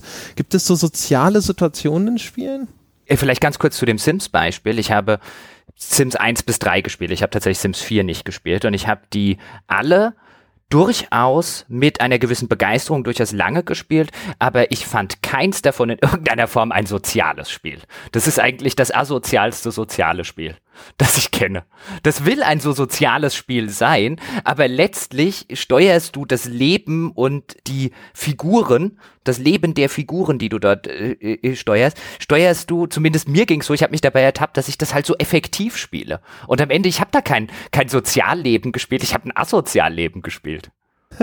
oh, ich habe übrigens, ich habe das perfekte Beispiel, aber äh, äh, lass uns ruhig noch ganz kurz bei diesem Sims-Beispiel bleiben. Das finde ich nämlich echt interessant, weil ich habe ich hab Sims zwar gespielt, aber es ist lange her und nie mit wirklich viel Enthusiasmus. Gibt es denn in Sims, also wie, äh, äh, wie, kommst du zu der Einschätzung, dass es so asozial ist? Also meinst du, ist es bei Design oder ist der Versuch zwar da, aber die Natur des Menschen und des Spielers unterläuft das oder woran liegt's? Naja, zumindest bei den älteren Sims, die ich dann gespielt habe. Und da habe ich auch nicht alle Add-ons gespielt, deswegen man mag mich gerne und bitte korrigieren im Forum. Vielleicht hat es ja Sims 4 viel besser gemacht oder irgendein Add-on von Sims 3 oder so.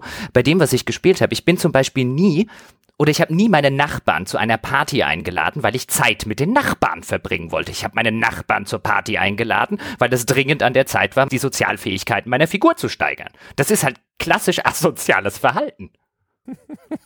Also das ist wahrscheinlich einfach zu stark durchmechanisiert und du hattest nie den Grad von Immersion erreicht, dass du tatsächlich in deiner Handlung über das, äh, das effektive Min-Maxing sozusagen rausgegangen bist, richtig? So ungefähr könnte man es sagen. Und auch da würde ich wieder sagen, wie will man eine soziale Interaktion versystemisieren, so dass sie immer noch sozial ist?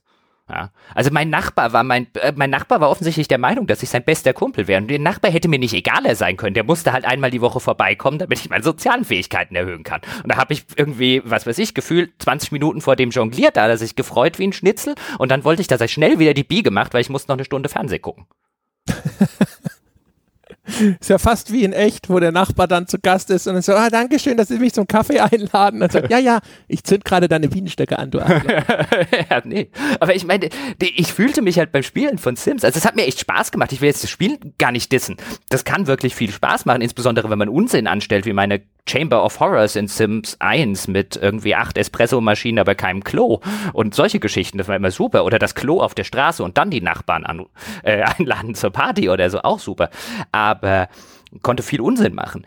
Aber ich habe mich dann irgendwann echt dabei ertappt, wenn du so einen Schritt zurücktrittst, eigentlich ist das Sozialverhalten meiner Figur komplett asozial, aber sau effektiv. okay. Und jetzt hier, Achtung, ich habe das perfekte Beispiel: Nintendogs. Bei Nintendogs würde ich sagen, kann man das schon sagen, weil das habe ich gespielt, weil ich die Viecher niedlich fand und es sollte ihnen gut gehen und so, weißt du, das war halt echt so und den habe ich auch gestreichelt, weil er dann gefühlt, weil dieses virtuelle Hundi halt Liebe und Zuneigung symbolisiert hat. Da sei der Buff, ha? Ja, nee, niedliche kleine Software, durchaus manipulativ, auch diese Nintendo Cats, es gab ja auch irgendwas mit Katzen. Ja, das kam ähm. erst später, sonst hätte ich natürlich die Katzenausgabe gehabt. Ja, äh, kann man schon machen. Was ich mir gerade überlege, so im Hinterkopf, wo wir gerade über so ein paar Spiele abseits dieser ganzen kompetitiven Geschichte sprechen, wie belohnen Aufbau- und Sandbox-Spiele? Ich meine, da gibt's auch Progressionsmechaniken, da gibt's auch äh, Missionsziele und so weiter, aber ich finde vom Spielen ist da die größte Belohnung Stabilität. Wenn die Maschine läuft, wie, als wäre sie geölt, wenn nicht irgendwo ähm, Knappheiten auftreten oder irgendwelche äh, Umweltverschmutzung oder sonstige Schäden, wenn dieses Konstrukt, was man da hinstellt, sei es eine Factorio-Fabrik oder eine Anno-Siedlung oder eine, eine, eine Rimworld-Kolonie, wenn, wenn gerade nichts passiert. Das ist ja auch eine Leistung, ne? Also auch zum Beispiel, wenn du Minecraft nimmst, wenn du da was gebaut hast und du stehst am Schluss davor und bist ein bisschen stolz drauf, dann hast du ja eine kreative Leistung, vielleicht sogar auch eine, keine Ahnung, eine Design- oder architektonische Leistung, auf die du stolz bist. Hier übrigens super spannend, dass das Spiel dir die Möglichkeit bietet, dass diese Leistung, die du gemacht hast, von anderen gewitnessed werden kann. Also es, andere können ihr beiwohnen.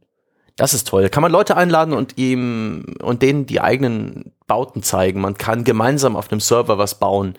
Das ist vielleicht eine dieser sozialen ja, Belohnungen. Das Gefühl, mit anderen zusammen Minas Tirith nachgebaut zu haben. Halt so schon klassisch aus dem echten Leben geholt. Die, die, die kollektive gemeinschaftliche Arbeit und dadurch ja. den, den Gewinn zu ziehen. Ich finde ich finde aber das Konzept der, der ästhetischen Belohnung gerade sehr interessant.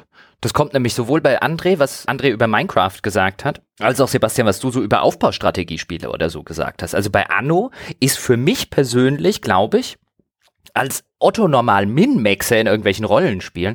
Ich höre die meisten Annos, höre ich in der Schlussphase auf und fange wieder von vorne an, weil da werden sie mir zu stressig. Da muss ich zu viele Produktionsketten miteinander verzahnen. Ich muss die ganze Zeit auf meine, auf die ganzen Warenketten aufpassen. Ich muss sehr, sehr genau optimieren, wie die Handelsrouten funktionieren. Und wenn irgendwo irgendwas kaputt geht oder irgendwas in die Brüche geht, dann poppen an 17 Stellen irgendwelche Probleme auf und so.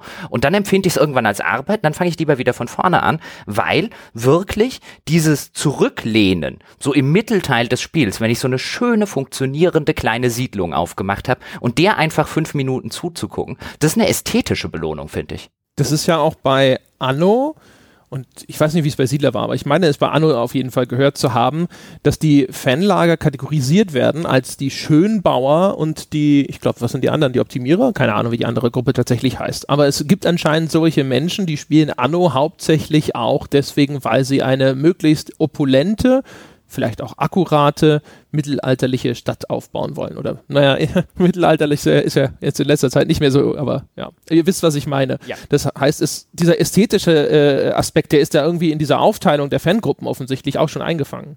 ich bin ja als Schönbauoptimierer.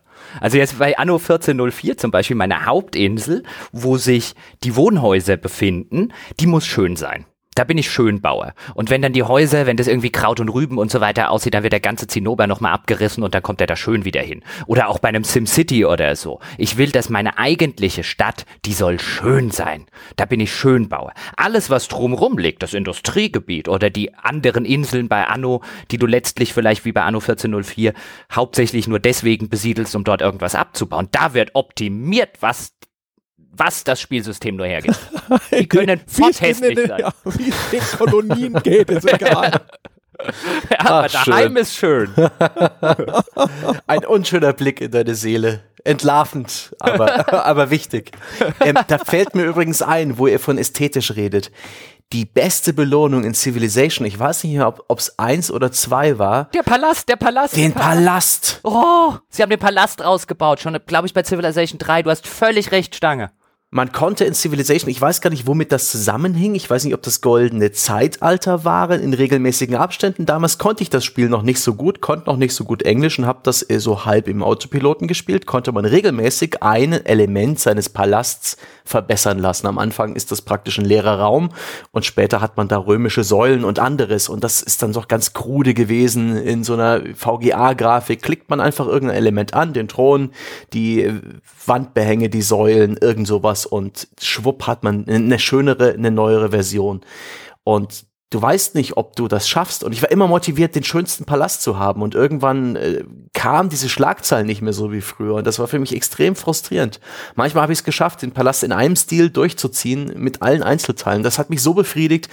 Ich glaube, das hatte nicht mal Gameplay-Auswirkungen. Und Gott, war das ein gutes Feature. Also es gibt durchaus einen Grund für kosmetische Belohnungen. Und damals war das einfach der Shit. Ja, unbedingt. Also der Palast, ich habe Oh, ich habe schon länger nicht mehr den Palast bei Civilization nachgedacht.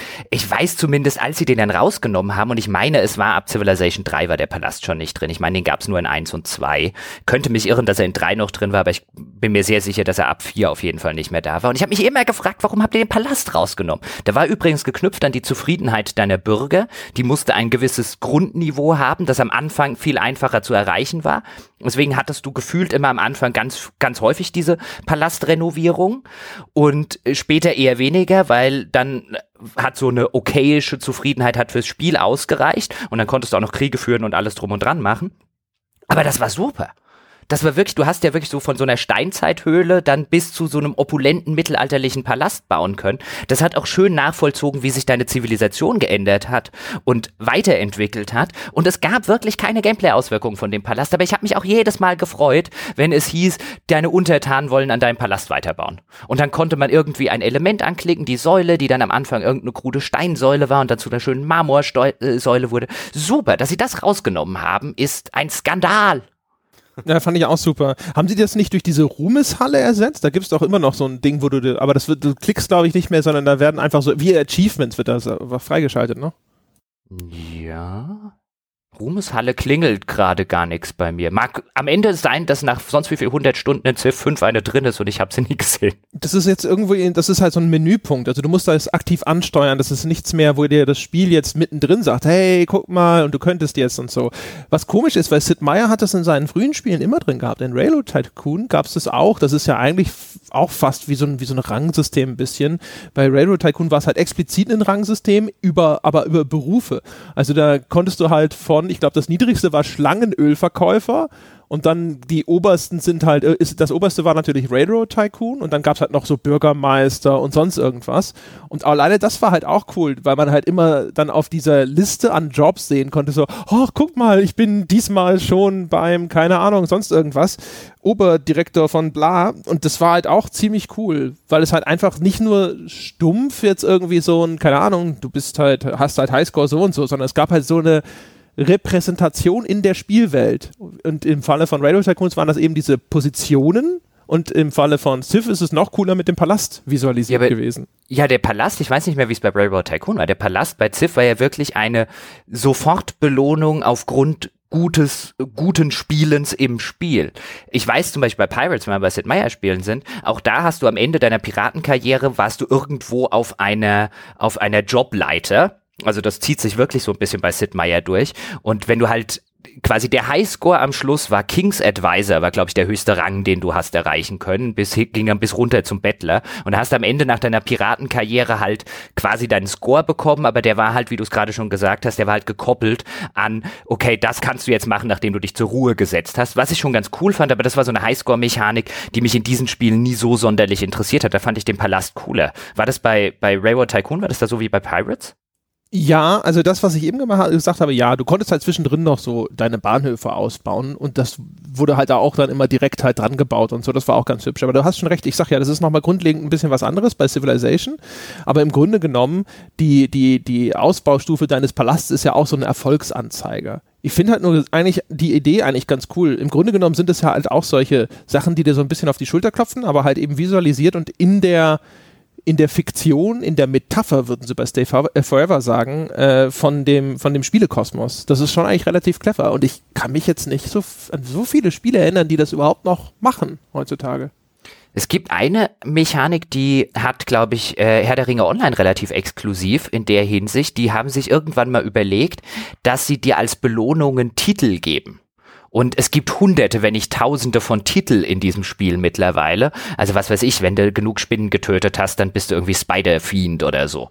Und die Idee fand ich immer ganz putzig. Die wird dadurch ein bisschen entwertet, dass es mittlerweile so viele Titel gibt, dass kein Mensch mehr durchblickt. Aber es gibt dann immer noch so ein paar Titel, bei dem ich bei einem Charakter sage, den finde ich so cool, den will ich haben. Der hat keine Gameplay-Auswirkungen, aber ich möchte den neben meinem Charakternamen lesen. Mhm.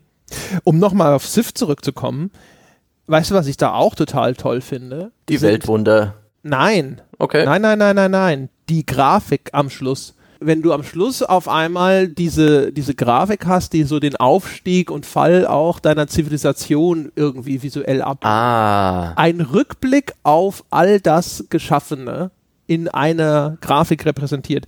Also gerade bei so Spielen wie Civilization, die ja auch durchaus gerüttelt lange sein können. Ich finde es sehr angenehm, wenn ein Spiel auf diese Art auf all diese Stunden nochmal zurückblickt. Das gibt es ja auch manchmal in narrativen Spielen, dass sie nochmal so vergangene Ereignisse so ein bisschen Revue passieren lassen. Ich erinnere mich bei Actracer zum Beispiel, da fährt die Kamera einfach am Schluss über all die Länder, die ich befreit habe und über die Siedlungen, die ich dort aufgebaut habe und solche Geschichten. Also alles, was aber bei Civ ist halt besonders schön, weil es so quasi minutiös so deine Erfolge und Niederlagen und so anscheinend nochmal auf den Punkt bringt. Und so ein Rückblick, so ein Rückblick finde ich sehr schön. André, darf ich ganz kurz mal ein Zitat dir an den Kopf werfen? Dieser Graf ist so vollendet geil, weil er mir zeigt, wie ich dieses Spiel gewonnen habe. In schlichter Schönheit erzählt er mir, wie ich expandiert habe, dann schnell auf Republik bin, die Wissenschaft gefördert, Stadtmauern und Kasernen ignoriert und dann irgendwann überraschte Musketenschützen überrollt und die Welt erobert habe. Zack, fertig. In dieser Übersicht schmiegt sich die Linie meiner Zivilisation zunächst an die anderen Linien an, um dann irgendwann plötzlich am rechten Rand des Bildschirms in die Höhe zu schnellen. Geradezu orgiastisch mutet es an. Und es sieht zugegebenermaßen auch ein wenig, Entschuldigung, fallisch aus. Aus dem wunderbaren Kommentar von Christian Schiffer, der da heißt, äh, eine Ode an den Civilization Grafen, erschienen 2016 auf der GameStar-Webseite. Musste ich mich gerade daran erinnern. Der hat exakt das formuliert, was du da auf dem Herzen hast. Eine tolle Belohnung. Nur mit mehr sexuellem Innuendo. Deswegen schätze ich Christian Schiffer so, meine Damen und Herren. Ja, der WASD-Herausgeber, der weiß, was er tut. Übrigens auch Belohnung, wenn wir bei dieser Art von Belohnungen sind. Ich kann mich noch erinnern, es gab eine Zeit, da habe ich mir ein neues Spiel gekauft. Dann habe ich Paul angerufen oder Paul kam direkt nach der Schule mit und wir haben gesagt, wir spielen jetzt dieses neue Spiel. Und dann wurde das installiert und das hat ja früher auch ein Weichen gedauert. Und dann haben wir beide davor gesessen, als es endlich installiert war. Intro gucken, Intro gucken, Intro gucken. Intros waren mal eine richtig geile Belohnung.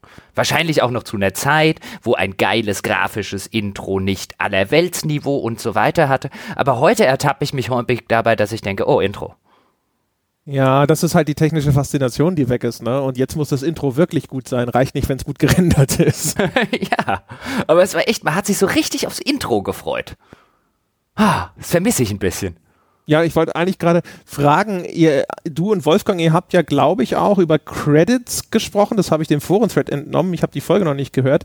Wenn ich jetzt äh, anfange, darüber zu sprechen, dass früher für mich mal auch die Endsequenz eines Spiels ja. eine wirklich signifikante Belohnung war. Ich weiß ja. nicht, wie redundant das ist, aber das war früher, ey, sowas wie, wie Probotector und so. Früher hat man sich halt auch, glaube ich, gefühlt viel mehr Mühe gegeben, dass da noch ein Abspann kam, also im Rahmen der damaligen Möglichkeiten sozusagen. Und heutzutage habe ich das Gefühl, Spiel ist durch und also häufig eher irgendwie so, meh, das war's, jetzt kommen zwei Stunden scrollende Namen und vor allem meistens dann noch nicht mal ein richtiger Abschluss, weil man will ja vielleicht noch ein DLC reinverkaufen. Ja, aber, aber, aber, aber, aber, aber, aber, was da ja auch noch ein bisschen eine Rolle spielt, du hast jetzt schon Probotector genannt, es war halt auch früher, eher so der Fall. Also früher hat man, zumindest nach meinem Gefühl oder in meinem Umfeld, auch nicht gesagt, ich habe ein Spiel durchgespielt. Man hat es durchgeschafft. Und im Englischen gibt es ja immer noch diesen Ausdruck, ähm, to beat a game. Also man schlägt, man gewinnt gegen das Spiel. Das war früher relativ Usus, weil gegen Probotector musste man gewinnen wenn man da tatsächlich einen Abspann sehen wollte. Ich glaube, das hängt auch damit einfach zusammen, dass man heute Spiele viel öfters durchspielt als durchschafft. Und dass die Belohnung natürlich längst nicht mehr so leuchtturmhaft wirkt, wenn man nicht das Gefühl hat, dass man sich die echt hart erarbeitet hat. Ah, da ist natürlich was dran. Auf jeden Fall. Also den, ich bin den 5 Kilometer Wanderweg gegangen, ist natürlich schon nochmal was anderes als äh, ich bin die Steilwand hochgekommen und ich lebe noch. Aber ich, keine Ahnung, es ist, das ist nur ein Bauchgefühl. Es kann gut sein, dass heutige Extros, nennen wir sie mal so, viel aufwendiger produziert sind als früher. Aber ich glaube, gemessen an den heutigen Möglichkeiten, also gemessen immer so im Kontext ihrer Zeit betrachtet, habe ich das Gefühl, dass mich das früher viel eher begeistert hat, was ich da zu sehen bekommen habe und ich heutzutage häufig eher, ja, da kommt, der, der letzte Boss ist besiegt, es kommt halt irgendein Abspann, der die Story beendet und dann war es das und dann läuft da irgendwas und Credits und. Es sei denn natürlich, der Abspann belohnt dich mit sowas wie Still Alive von Portal. Ja, siehst du, das ein, ist zum Beispiel eine, eine geil, sagenhafte ja. Belohnung, weil man sie auch nicht kommen sieht. Ja. Die ist super. Also ich wollte auch gerade gut, dass du sagst, Sebastian, ich wollte auch gerade sagen, Portal natürlich Still Alive. Oder was ich auch fantastisch fand, das höre ich tatsächlich immer mal wieder alle paar Monate irgendwie kurz mal wieder auf YouTube nach. Bei Bioshock Infinite am Schluss ähm, kommt so eine Video, Aufzeichnungsvideo gibt's auch online, wo die Schauspieler von Booker DeWitt und Elizabeth von den Hauptfiguren diesen, diesen, diesen alten Kirchensong Will the Circle Be Unbroken im Studio singen. Und das ist so eine, so eine Ad-Hoc-Studio-Aufnahme. Also das ist nicht die Aufnahme, die dann tatsächlich irgendwann im Spiel drin ist und so weiter und so fort, sondern es sind dann einfach die beiden Schauspieler, die da so ein bisschen zusammen jammen. Und das finde ich fantastisch. Das ist ein fantastisches oh. Video. Das ist eine fantastische Belohnung am Ende. Das erinnert mich an äh, eins meiner Lieblingsspiele, Tony Hawk's Pro Skater 3 auf der PlayStation 2. Anstatt zu studieren, sehr, sehr viel gespielt damals. Da konnte man Skate-Videos freischalten und Outtake-Videos. Das waren fantastische Belohnungen für mich. Damals eben noch ein spannendes Medium. Es gab noch kein YouTube, um mich mit Videos zuzuscheißen.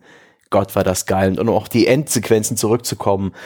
Ich habe damals DuckTales, das Hüpfspiel, wo man Scrooge mit Duck spielt, mit dieser Pogo-Stick-Mechanik auf dem Gameboy gespielt, in wunderbaren vier Graustufen und habe das einmal durchgespielt und gemerkt, dass es in diesem Spiel sehr viele versteckte Schätze gibt und habe mir dann zur Aufgabe gemacht, die möglichst alle zu finden und das Spiel durchzuspielen.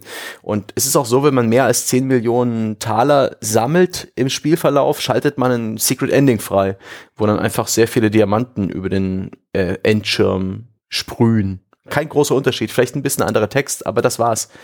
Und Gott war ich happy, als ich das geschafft habe. Das war ein, eine fantastische Belohnung für die Mühe. Dieser kleine Grafikeffekt. Einfach nur, dass das Spiel merkt, was ich geleistet habe und es respektiert. Ich bin der Meinung, ein bisschen diese Rolle erfüllen heutzutage die Achievements, die auch eher so als eine Anerkennung der Spieleentwickler an, an deine Leistung funktionieren.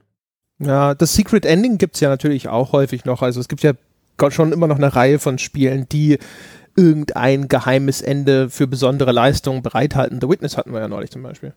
Ja, aber generell ist es eine coole Belohnung, wenn man eben große Längen geht, also sich große Mühe macht und das Spiel er erkennt es und respektiert es auf irgendeine Art und Weise. Damals wusste ich es halt nicht, ob das wirklich irgendwas bringt. Ich hatte diesen Verdacht und ich war so froh, dass das Ende dann irgendwie anders war. Das war absolute Erfüllung und Erleichterung. Das war so gut. Und heute ist es, heute ist es nicht mehr dasselbe, weil die Trophäen, bis auf die paar geheimen, aber die sind ja auch bald im Netz, sich ja selbst verraten und die Achievements und so weiter. Aber das mit dem mit so einem Secret Ending oder so, das akzeptiere ich ausschließlich dann, wenn es aus dem Spielverlauf heraus ersichtlich ist, dass es sowas möglicherweise geben kann und wenn mich das Spiel mir die Mittel zur Verfügung stellt, das auch umzusetzen und herauszufinden. Wenn es was gibt, was ich hasse, dann wenn ich ein Spiel durchgespielt habe und dann feststelle, wenn ich an Stelle XY noch dreimal singend im Kreis gerannt wäre, mir einen Regenschirm auf den Kopf gesetzt hätte und ein Pferd geküsst hätte, hätte, dann hätte ich das Secret Ending freigeschaltet. Das Spiel kann kacken gehen. Moment mal, das, das macht doch jeder, oder? ja, ja, klar. Du hast das, ihr habt das Pferd auch alle geküsst, richtig? Richtig? Ja. Mir gerade Okay. nicht ganz sicher, wo wir gerade sind. Ähm, das, was du eben gesagt hast, Stange, ich will da auch noch was zu sagen. Da war noch ein anderer Punkt dabei, der sehr, sehr gut ist.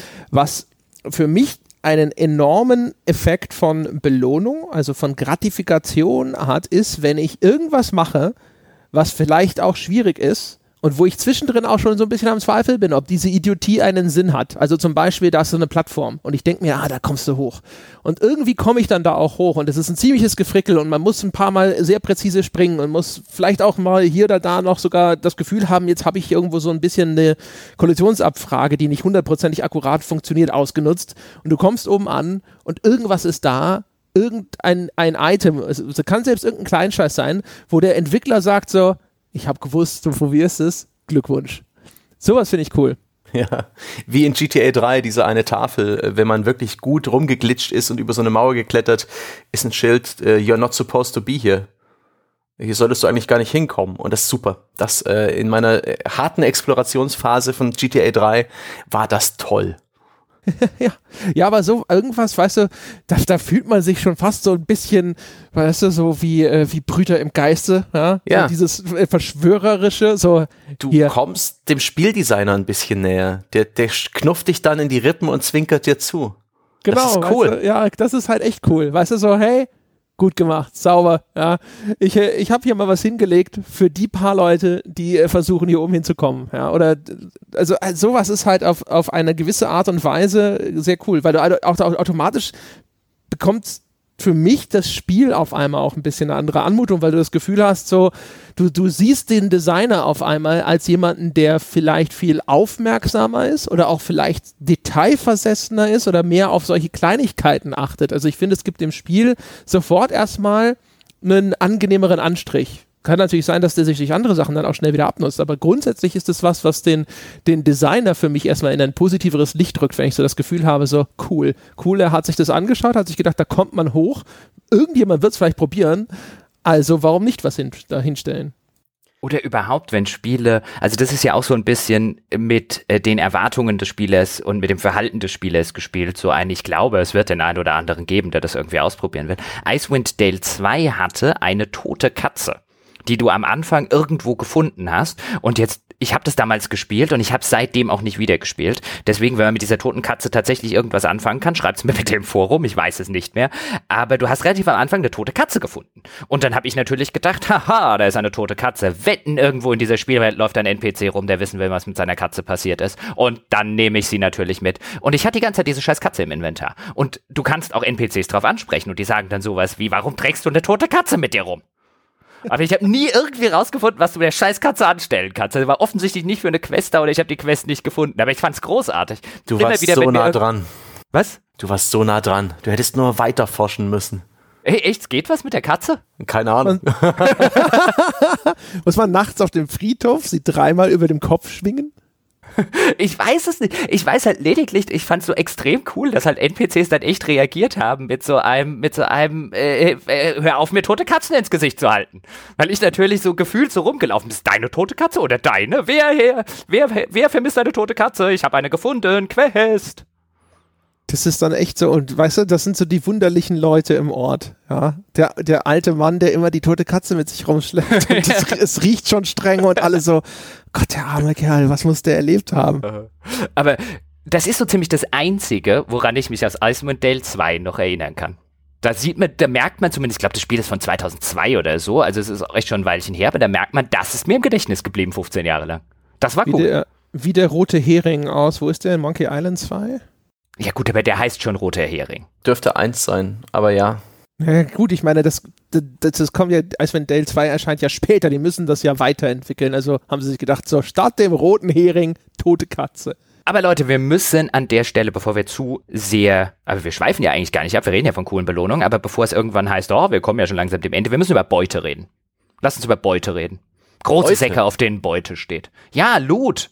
Okay, gut. Ich wäre in eine andere Richtung abgebogen, auf die ich dann nachher noch bestehen werde, aber Loot ist auch eine tolle Geschichte.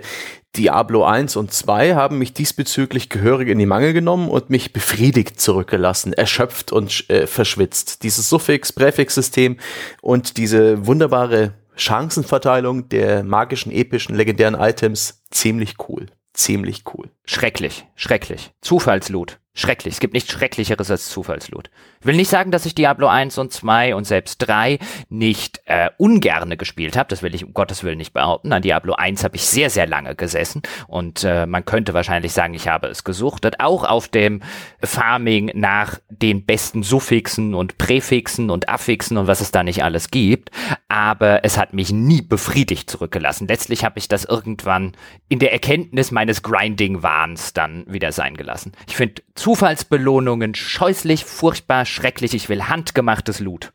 Ach, gut, gut, Argument verstanden. Ähm, ein bisschen hinterließen mich in, und meine, meine Suchtverhalten äh, mich dann auch immer nachher so ein bisschen leer, so ein bisschen hungernd nach anderem, aber die, diese Gewissheit, jeder besiegte Gegner hat die Promille oder pro noch geringere Chance, so ein riesen episches Item abzuwerfen. Die hat das so, die hat die macht jede Schatzkiste irgendwie spannend, selbst in niedriglevelnden Gebieten. Und in World of Warcraft ist es mir mal passiert, dass ich irgendwie mit Level 43, das ist einfach so ein normaler Trash-Mob, irgendwo eins dieser lila legendären oder epischen Items gedroppt hat. Das war dann ein Handschuh für einen, für eine Klasse, die ich nicht brauchte, ein Lederhandschuh, das weiß ich noch was, was war ein Großereignis. Das war, wie, ich habe ich hab das immer mit einem Kumpel zusammengespielt. Wir haben uns den praktisch auf seinem Account habe ich den Charakter gespielt und wir haben das meistens äh, mittel, mittelmäßig betrunken, ähm, so als Hintergrundrauschen gespielt, während wir uns unterhalten oder Fernsehen gesehen haben. Und wir waren beide völlig aus dem Häuschen. Dass dann plötzlich dieser fucking legendäre Handschuh da lag, den wir nachher im Auktionshaus oder so halt für dick Gold verkauft haben. Das war der absolute Shit. Und deswegen, es ist vielleicht wie mit den Leuten, die einmal zum Geldspieler gehen und da irgendwie 20 Euro verdienen und den Rest ihres Lebens da an der Nadel hängen. Genauso haben es diese ja, Zufallsloot-Systeme, wenn sie so organisch in der Spielmechanik drinstecken. Ich bin kein Freund von diesen Lootboxen. Ähm, haben sie bei mir was ausgelöst. Die, das, das finde ich gut. Wichtig ist allerdings, dass die ganze Mechanik drumherum sich mir noch erschließt. Path of Exile beispielsweise hat eine Struktur, wo ich nicht mehr begreife, was die Items wert sind. Und das ist dann auch nicht mehr cool. Aber Diablo 2 war für mich ziemlich perfekt. Da habe ich echt Spaß gehabt. Wie gesagt, ich will nicht leugnen, dass ich damit Spaß hatte und ich will nicht leugnen, dass diese Mechanik auch bei mir funktioniert. Ich meine, dann sind wir aber schon gehen wir mit sieben Meilenstiefeln schon in Richtung der Lootboxen, weil letztlich ist das ja das gleiche Spielsystem. Du hast jetzt schon diese Glücksspielmechanik angesprochen. Also dieses Zufallsloot, das bedient ähnliche wenn nicht sogar die gleichen Rezeptoren im Gehirn sozusagen, die halt auch auf einnahmige Banditen und so weiter abspringen, weil hey, es könnte ja sein, irgendwann muss es ja mal passieren, dass da dreimal die sieben kommt. Und ich will überhaupt nicht behaupten, dass ich davor gefeit sei, aber ich finde, das wesentlich bessere Spieldesign ist gutes, handgemachtes Loot. Und zu deinem World of Warcraft Beispiel, ich kann das total nachvollziehen. Wenn dann wirklich mal ein absolut epischer Gegenstand in so einem Online-Rollenspiel oder so droppt, dann sitzt man wirklich davor mit riesigen Augen, so ungefähr müssen die Trojaner geguckt haben, als ihnen irgendjemand über Nacht ein riesengroßes Holzpferd vor die Tür gestellt hat. Das ist halt so, wow. Aber es ist, ist das gutes Spieldesign? Ich weiß nicht, ich glaube eher nicht. Lustig wird's, wird's, wenn man das ausnutzen kann. Ich habe bei EverQuest, beim alten, habe ich immer gerne einer Fledermaus in einem Startergebiet zwei Gold, was für einen Starter damals für einen Newbie so unfassbar viel Geld war, hat einer Fledermaus zwei Gold zugesteckt und hast drauf gewartet bis irgendein Jubi die Fledermaus umhaut und dann hat das große Fledermausrennen angefangen. Weil dann irgendein Jubi da stand. Ich habe gerade zwei Flo Gold bei der Fledermaus gefunden und uiuiui, da gab's bald keine Fledermäuse mehr. ah, sehr schön. Nun, ja, handgemachter Loot mir fällt auf die Schnelle, habe ich gute Rollenspiele oder sowas der Art gespielt? Da, da, erinnere ich mich dann eher wieder an die Progression in eher den Actionspielen, in den Shootern, die damals noch ohne XP-System auskamen, wo es einfach die nächstbessere Knarre gab. Das war toll. Wenn du gut warst, hast du die nächstbessere Knarre bereits einen halben Level vorher gefunden im Secret äh, im, im Secret-Bereich und das war für mich immer eine schöne Progression, weil sie eben vom Spieldesigner vorgesehen ist. Und ich kann mir auch vorstellen, dass so Spiele wie Ultima, Baldur's Gate und so weiter da auch relativ gut ausbalanciert sind, dass die findigen, aufmerksamen Spieler vielleicht schon äh, früh an eins, zwei, drei gute Sachen rankommen. Da muss ich auch an die JRPGs denken, aber ansonsten ist die Belohnung immer in Ordnung. Das war für mich bei Final Fantasy dann regelrecht langweilig. Da gab es dann irgendwann das nächstbessere Rüstungsteil und die nächstbessere Waffe für den Charakter oder bei Chrono Trigger. Das war für mich nicht aufregend, das war für mich ziemlich unspektakulär. Da ist doch diese Ungewissheit bei den Zufallssachen cooler gewesen, aber das kann man dem Spieldesigner vorwerfen. Naja, also ich würde, ich weiß, was du bei den Final Fantasies zum Beispiel meinst. Es gab welche, ich glaube neun war da sehr krass drin, dass du gefühlt nach jedem Boss einen besseren Gegenstand für einen deiner Partymitglieder gefunden hast und dann beim nächsten Boss für das nächste und so weiter. Und so hast du immer wieder eine Iteration nach der anderen durchgegangen und irgendwann bist du dahinter gestiegen, wie es funktioniert. Und das war jetzt nicht riesig riesig befriedigend, um Gottes Willen. Aber trotzdem, ich wusste, wenn ich einen Bossfight schaffe, dann werde ich mit wirklich einer besseren Waffe belohnt.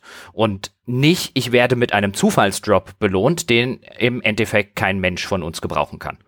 Das finde ich immer schade. Also wenn du so, wenn du Konzepte hast wie Bossfights in Rollenspielen zum Beispiel, dann finde ich es echt immer extrem schade, wenn ich danach die große Truhe hinter dem Boss aufreiße, feststelle, da ist nur Scheiß drin und sie wieder zumache. Das ist unbefriedigend.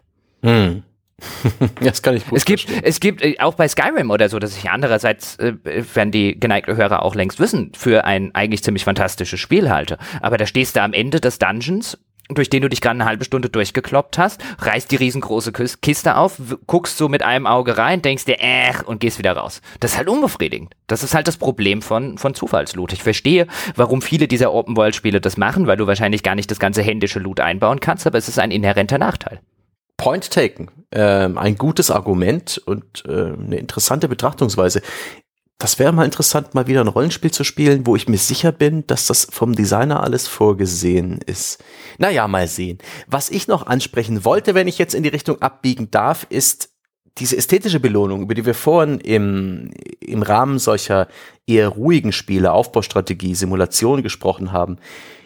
Die hat ja auch dann mit der verbesserten Grafik, insbesondere in der PS2-Ära, Einzug in die Actionspiele gehalten. Man denke an Zeitlupenkills, man denke an alle möglichen Glory-Kills, Exekutionen, Fatalities und so weiter. Was ist das gut? Was motiviert das? Was macht das Spaß? Was sind das nicht für tolle Belohnungen, wenn man plötzlich dem Ork in Zeitlupe den Kopf abschlägt, wenn ich im Unreal Tournament Mehrspielermodus diese Stimme höre? Multikill!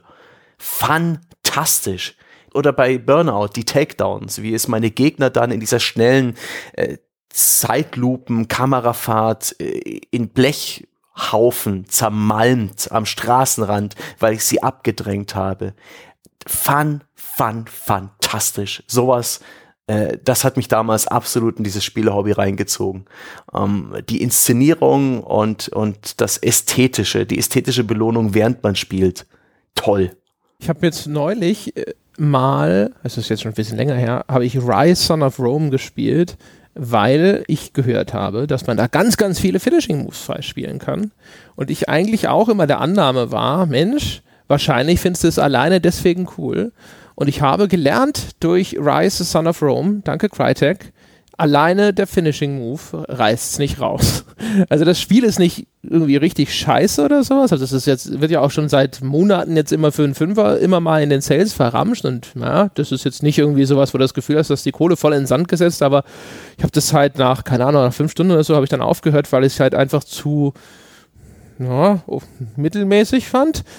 Und ich habe festgestellt, dass, äh, obwohl diese ganzen Finishing Moves sind da wirklich drin und die kannst du auch alle freischalten und jetzt sind die teilweise auch nicht ganz scheiße, sind aber auch ehrlich gesagt nicht so spektakulär, wie ich mir das, erho das erhofft habe. Aber ich habe das Gefühl, wenn das Spiel drumrum nicht auch was ist, wo du eine Leistung erbringst, um diesen, diesen Finishing Move tatsächlich dann auch auszuführen, dann ist er auf einmal nicht mehr so viel wert. Habe das auch bei der ganzen Verwandlung von Mortal Kombat so ein bisschen gemerkt. Früher waren die Fatalities in Mortal Kombat echt schwer. In Mortal Kombat 2, gerade auch zum Beispiel diese Brutalities, mal abgesehen davon, dass du erstmal überhaupt rausfinden musstest, was der scheiß Code dafür war, aber dann waren das wirklich relativ lange, relativ komplexe Eingabeketten und die waren nicht ganz einfach auszuführen. Und heutzutage sind die meisten Fatalities sehr einfach, sehr, sehr einfach im Vergleich zu früher. Und die Faszination damit, die äh, nutzt sich erheblich ab dadurch. Also wenn du nicht irgendwie dich selbst sozusagen dann auch noch ein bisschen belohnst oder feierst, durch de, indem du es geschafft hast, das auszuführen. Wenn das Spiel drumherum nicht ne, dir eine Leistung abverlangt, stelle ich fest, dass ich lange nicht davon so begeistert bin, wie ich eigentlich dachte, dass ich davon begeistert wäre. Hm. Ist ein Argument. Aber wenn es eben ein ohnehin gutes Spiel anreichert mit eben diesen kleinen ästhetischen Belohnungen, das ist äh, toll. Dazu Dann zählen, ist super, ja. Eben auch diese Call of Duty Gitarrenriffs, auf die ich eine Zeit lang sch ganz schlimm konditioniert war, wo ich es einfach brauchte, dass regelmäßig da oben so serienmäßig diese Medaillen auftauchen, immer wieder diese Level-Up Gitarrenriff oder Waffenskill Level-Up Gitarrenriff kommt. Fantastisch. Und eben auch sowas wie, wie Trefferfeedback in Spielen. Das hat sich ja auch in den letzten, im letzten Jahrzehnt dramatisch verbessert und könnte, ja, stellenweise, wenn man an die Sniper-Elite-Spiele denkt, äh, das ist die Belohnung. Die Killcam ist die Belohnung für den erfolgreichen Treffer. Oh, auch die, die, die, die überhaupt, also diese Soundeffekte, wenn man Sachen sehr lange spielt, also diese Treffergeräusche bei Call of Duty insbesondere, wenn du den letzten Treffer oder so ein Headshot landest, dann gibt es ja einmal das weiße X, das eingeblendet wird immer, das für dich signalisiert, dass der Gegner tot ist. Das heißt, du kannst, brauchst dich mit dem nicht mehr zu befassen, aber es gibt halt auch so einen ganz spezifischen Soundeffekt sowas ist, das, das kann auch, wenn du sowas lange Zeit gespielt hast, dann bist du echt so ein Pavlovscher Hund. Dann hörst du so, so diesen Soundeffekt an, so, ha.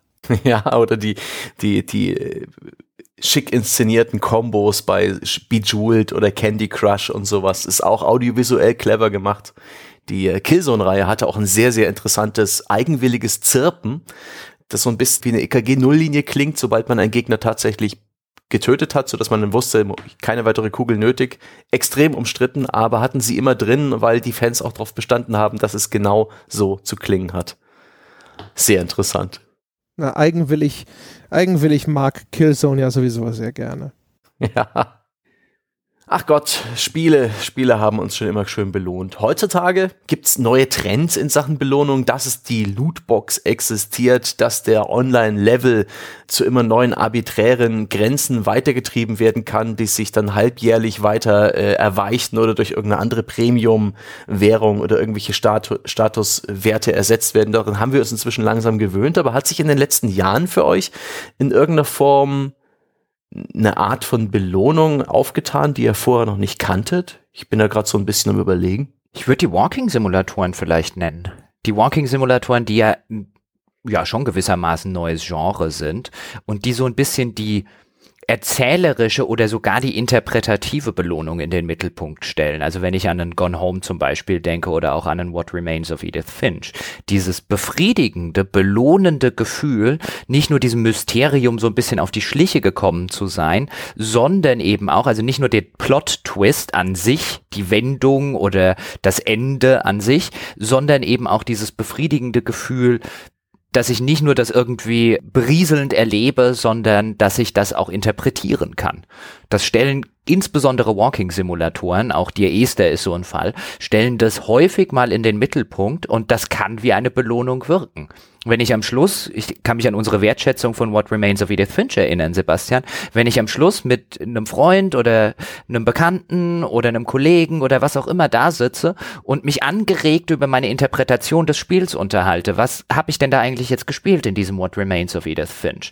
Wie nehme ich das wahr? Wie nimmt das jemand anderes wahr? Das kann ein sehr befriedigendes Gefühl sein und das kann eine sehr, sehr intrinsische Belohnung sein.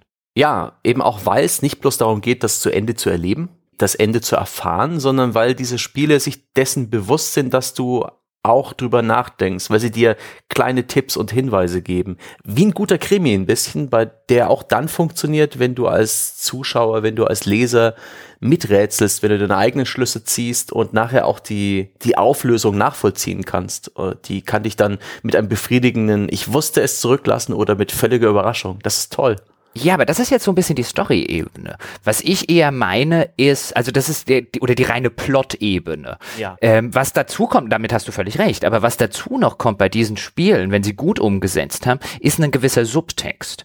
Also um jetzt ein populäres Beispiel zu bemühen, man kann Brennen muss Salem von Stephen King. Das kann man als Vampirroman lesen, als Spannungsroman, als Unterhaltungsroman, der erzählt eine Vampirgeschichte in Neuengland der 70er Jahre. So kann man das lesen. Völlig legitim. Man kann aber auch den Subtext mitlesen, bei dem es so ein bisschen um den Zerfall der vermeintlichen Kleinstadt-Idylle geht im Angesicht des Schreckens. Wie sich Menschen gegenseitig im Stich lassen, wie dann der Dorfpolizist sein Dorf im Stich lässt und so weiter. Das ist als Subtext alles drin. Das musst du nicht wahrnehmen, das kannst du wahrnehmen. Das musst du nicht interpretieren, das kannst du interpretieren. Das kann dir auch vollkommen egal sein.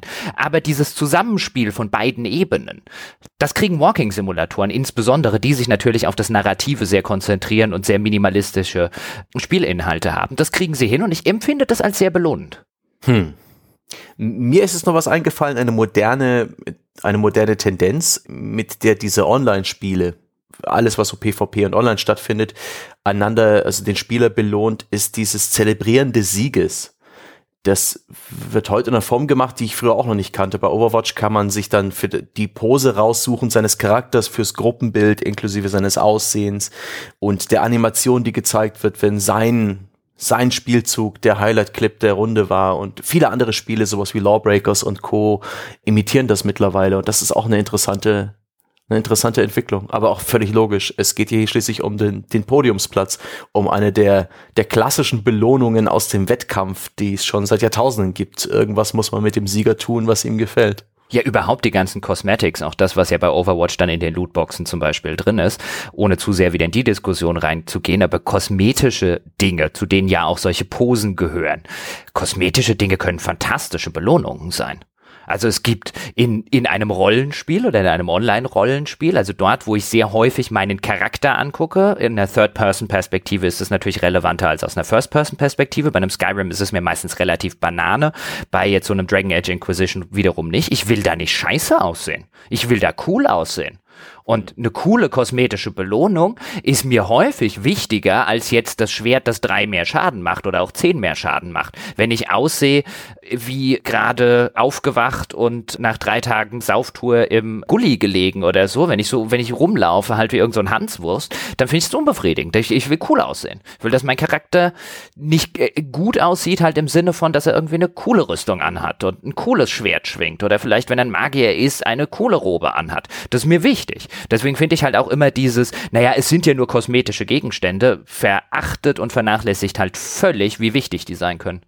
Ha, da finde ich so interessant, bei dem Thema, wie Destiny von Bungie ursprünglich gedacht war, da gab es ja diese Präsentation des Spiels, wo das Spiel nicht gezeigt wurde, aber nur das grobe ähm, High-Level-Konzept erklärt wurde. Und der, der grundlegende Slogan dieses Spiels war Become Legend, werde zur Legende. Und sie hatten sich dann so vorgestellt, dass es zahlreiche fantastische, epische Items zu finden gibt, Items, die man dann stolz trägt und andere Spieler werden dich darauf ansprechen, oh mein Gott, was hast du da für ein Rüstungsstück? Erkläre, wo du es mir her hast. Und du wirst ihm diese epische Geschichte erzählen von diesem fantastischen Abenteuer, wie du es freigeschaltet hast. Am Ende haben alle Leute ihre Items mit denselben Grind bekommen und diese Vision ist nie Realität geworden. Aber diesen Ansatz finde ich gut, dass wirklich ähm, die, diese Vision, dass das, was du am Körper trägst, eine Geschichte über dich erzählt, deine, deine Abenteuer praktisch repräsentiert präsentiert. Sie sollten halt in dem Moment dann noch wirklich echte äh, Unikate sein, diese Abenteuer. Ähm, das hat das Spiel nicht geleistet, aber diese, diese Vision klang gut.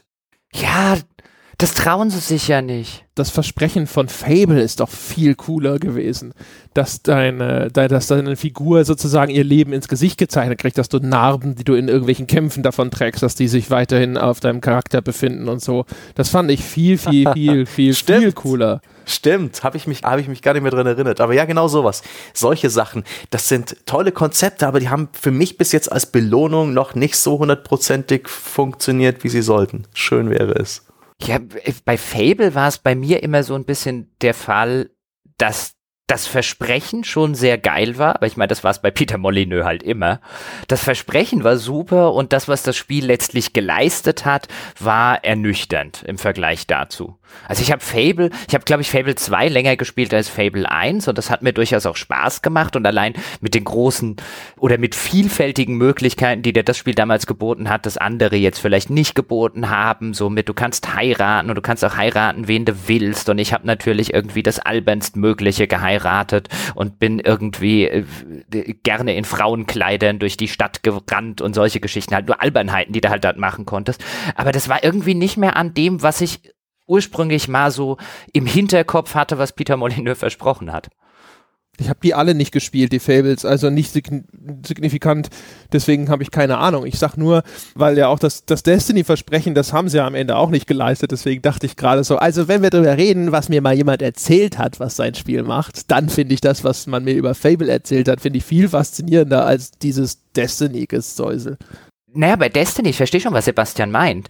Deswegen, das wollte ich vorhin sagen, die trauen sich halt nicht. Ich fände wirklich cool, wenn sich ein Online-Spiel trauen würde, jemandem eine einzigartige Belohnung zu geben, die halt dann kein anderer mehr kriegen kann. Man muss das ja auch nicht unbedingt koppeln an ausschließlich an keine Ahnung, der erste oder die erste Gilde, die den Obermods gelegt hat oder so. Also man muss das ja nicht wirklich nur an die Power- und Pro-Gamer koppeln. Man kann das ja auch an andere Sachen koppeln. Man kann es an Entdeckungen koppeln, an bestimmte Sozialverhalten und, und, und, und, und. Da gäbe es ja theoretisch zig Möglichkeiten. Und dich dann wirklich nicht mit dem Schwert belohnen, dass auf dem Server noch 24 Millionen andere Spieler haben, sondern mit was Einzigartigem, das fände ich cool. Ich bin mir nicht sicher, ob es funktioniert, ob da die anderen Spieler nicht irgendwie Sturm laufen und sagen, ich will aber auch. Das könnte ich mir schon vorstellen, dass, dass das passiert, aber den Mut zu haben, das mal auszuprobieren, das fände ich cool. Gab es das noch nicht? Mir fällt gerade kein Beispiel ein. Also zumindest, wir hatten ja mal, also jetzt vielleicht gut mit einer einzelnen Person, weiß ich nicht, aber wir hatten ja auch mal schon drüber gesprochen, so, keine Ahnung, im, im Rahmen von irgendeinem World-Event oder sowas, das kriegen dann halt auch nur die, die daran beteiligt sind oder es gibt sogar irgendwelche Sachen, die nur die eine Gilde bekommen hat. Sowas hat es ja alles schon mal gegeben. Ja, aber auch das finde ich irgendwie dann nicht so cool. So, oh, ich habe nicht mitgekriegt, dass es diesen World Event gegeben hat. Ich meine, ein bisschen geht es ja in die Richtung von dem, was Sebastian vorher gesagt hat, wo der Mob plötzlich irgendwo bei Stufe Pan 40 eine lila Gegenstand droppt oder so. Aber das ist halt komplett RNG. Ich fände halt interessanter, also ein bisschen so in die Richtung ging ja, was Star Wars Galaxies damals gemacht hat. Da zum Release wusste ja keiner, wie man Jedi wird. Das mussten die Spieler ja im Spiel wirklich rausfinden um irgendwann nach zig Stunden zum Jedi zu werden. Und ja, auch das Spiel hat das, wenn ich es richtig in Erinnerung habe, auch sehr grindy gemacht. Also der Weg zum Jedi, du musstest halt Gott weiß über durch wie viele Hoops durchspringen. Aber so diesen Ansatz, du kommst in das Spiel rein und das Spiel, du weißt noch nicht, wie du wirst, was du eigentlich werden möchtest. Es folgt nicht so einem so einem linearen Pfad und du gehst einfach in diese Welt hinaus und guckst, was passiert. Ich glaube, dann kannst du auch einfacher mit einzigartigen Belohnungen arbeiten. Dann kannst du halt einfach sagen, der erste Spieler, der das, das, das und das macht, auch wenn das, das, das und das vielleicht gar nicht im ersten Moment intuitiv sind, der kriegt das. Es ist ja auch in der Realität so. Es gewinnt ja nicht, es hat ja nicht immer derjenige, der irgendwas am besten kann, notwendigerweise die besten Gegenstände. Es kann dir ja auch in der Realität passieren, dass halt einfach, oder es könnte dir in einer Fantasy-Realität passieren, dass halt einfach irgendein kleiner Hans Wurst über ein riesengroßes, geiles Schwert stolpert. Dass er halt in irgendeiner Höhle zufällig irgendwo hinten hat funkeln sehen und dann derjenige ist, der es da halt rauszieht. Finde ich gut. Ja, die Frage ist, weil das irgendwie so durchklang, weil du sagtest, die trauen sich das nicht. Warum glaubst du, dass sie das, dass das ein, ein Problem von Nichttrauen ist? Weil ich glaube oder vermuten würde, dass ihnen insbesondere ihre Pro- und Power-Gamer aufs Dach hüpfen und sagen, es kann ja wohl nicht sein, dass der kleine Hans Wurst da drüben das beste Schwert im ganzen Spiel hat. Wir legen hier reihenweise die schwersten Bosse im Spiel und der kriegt ein besseres Schwert als wir. Ich glaube, davor hätten die Angst.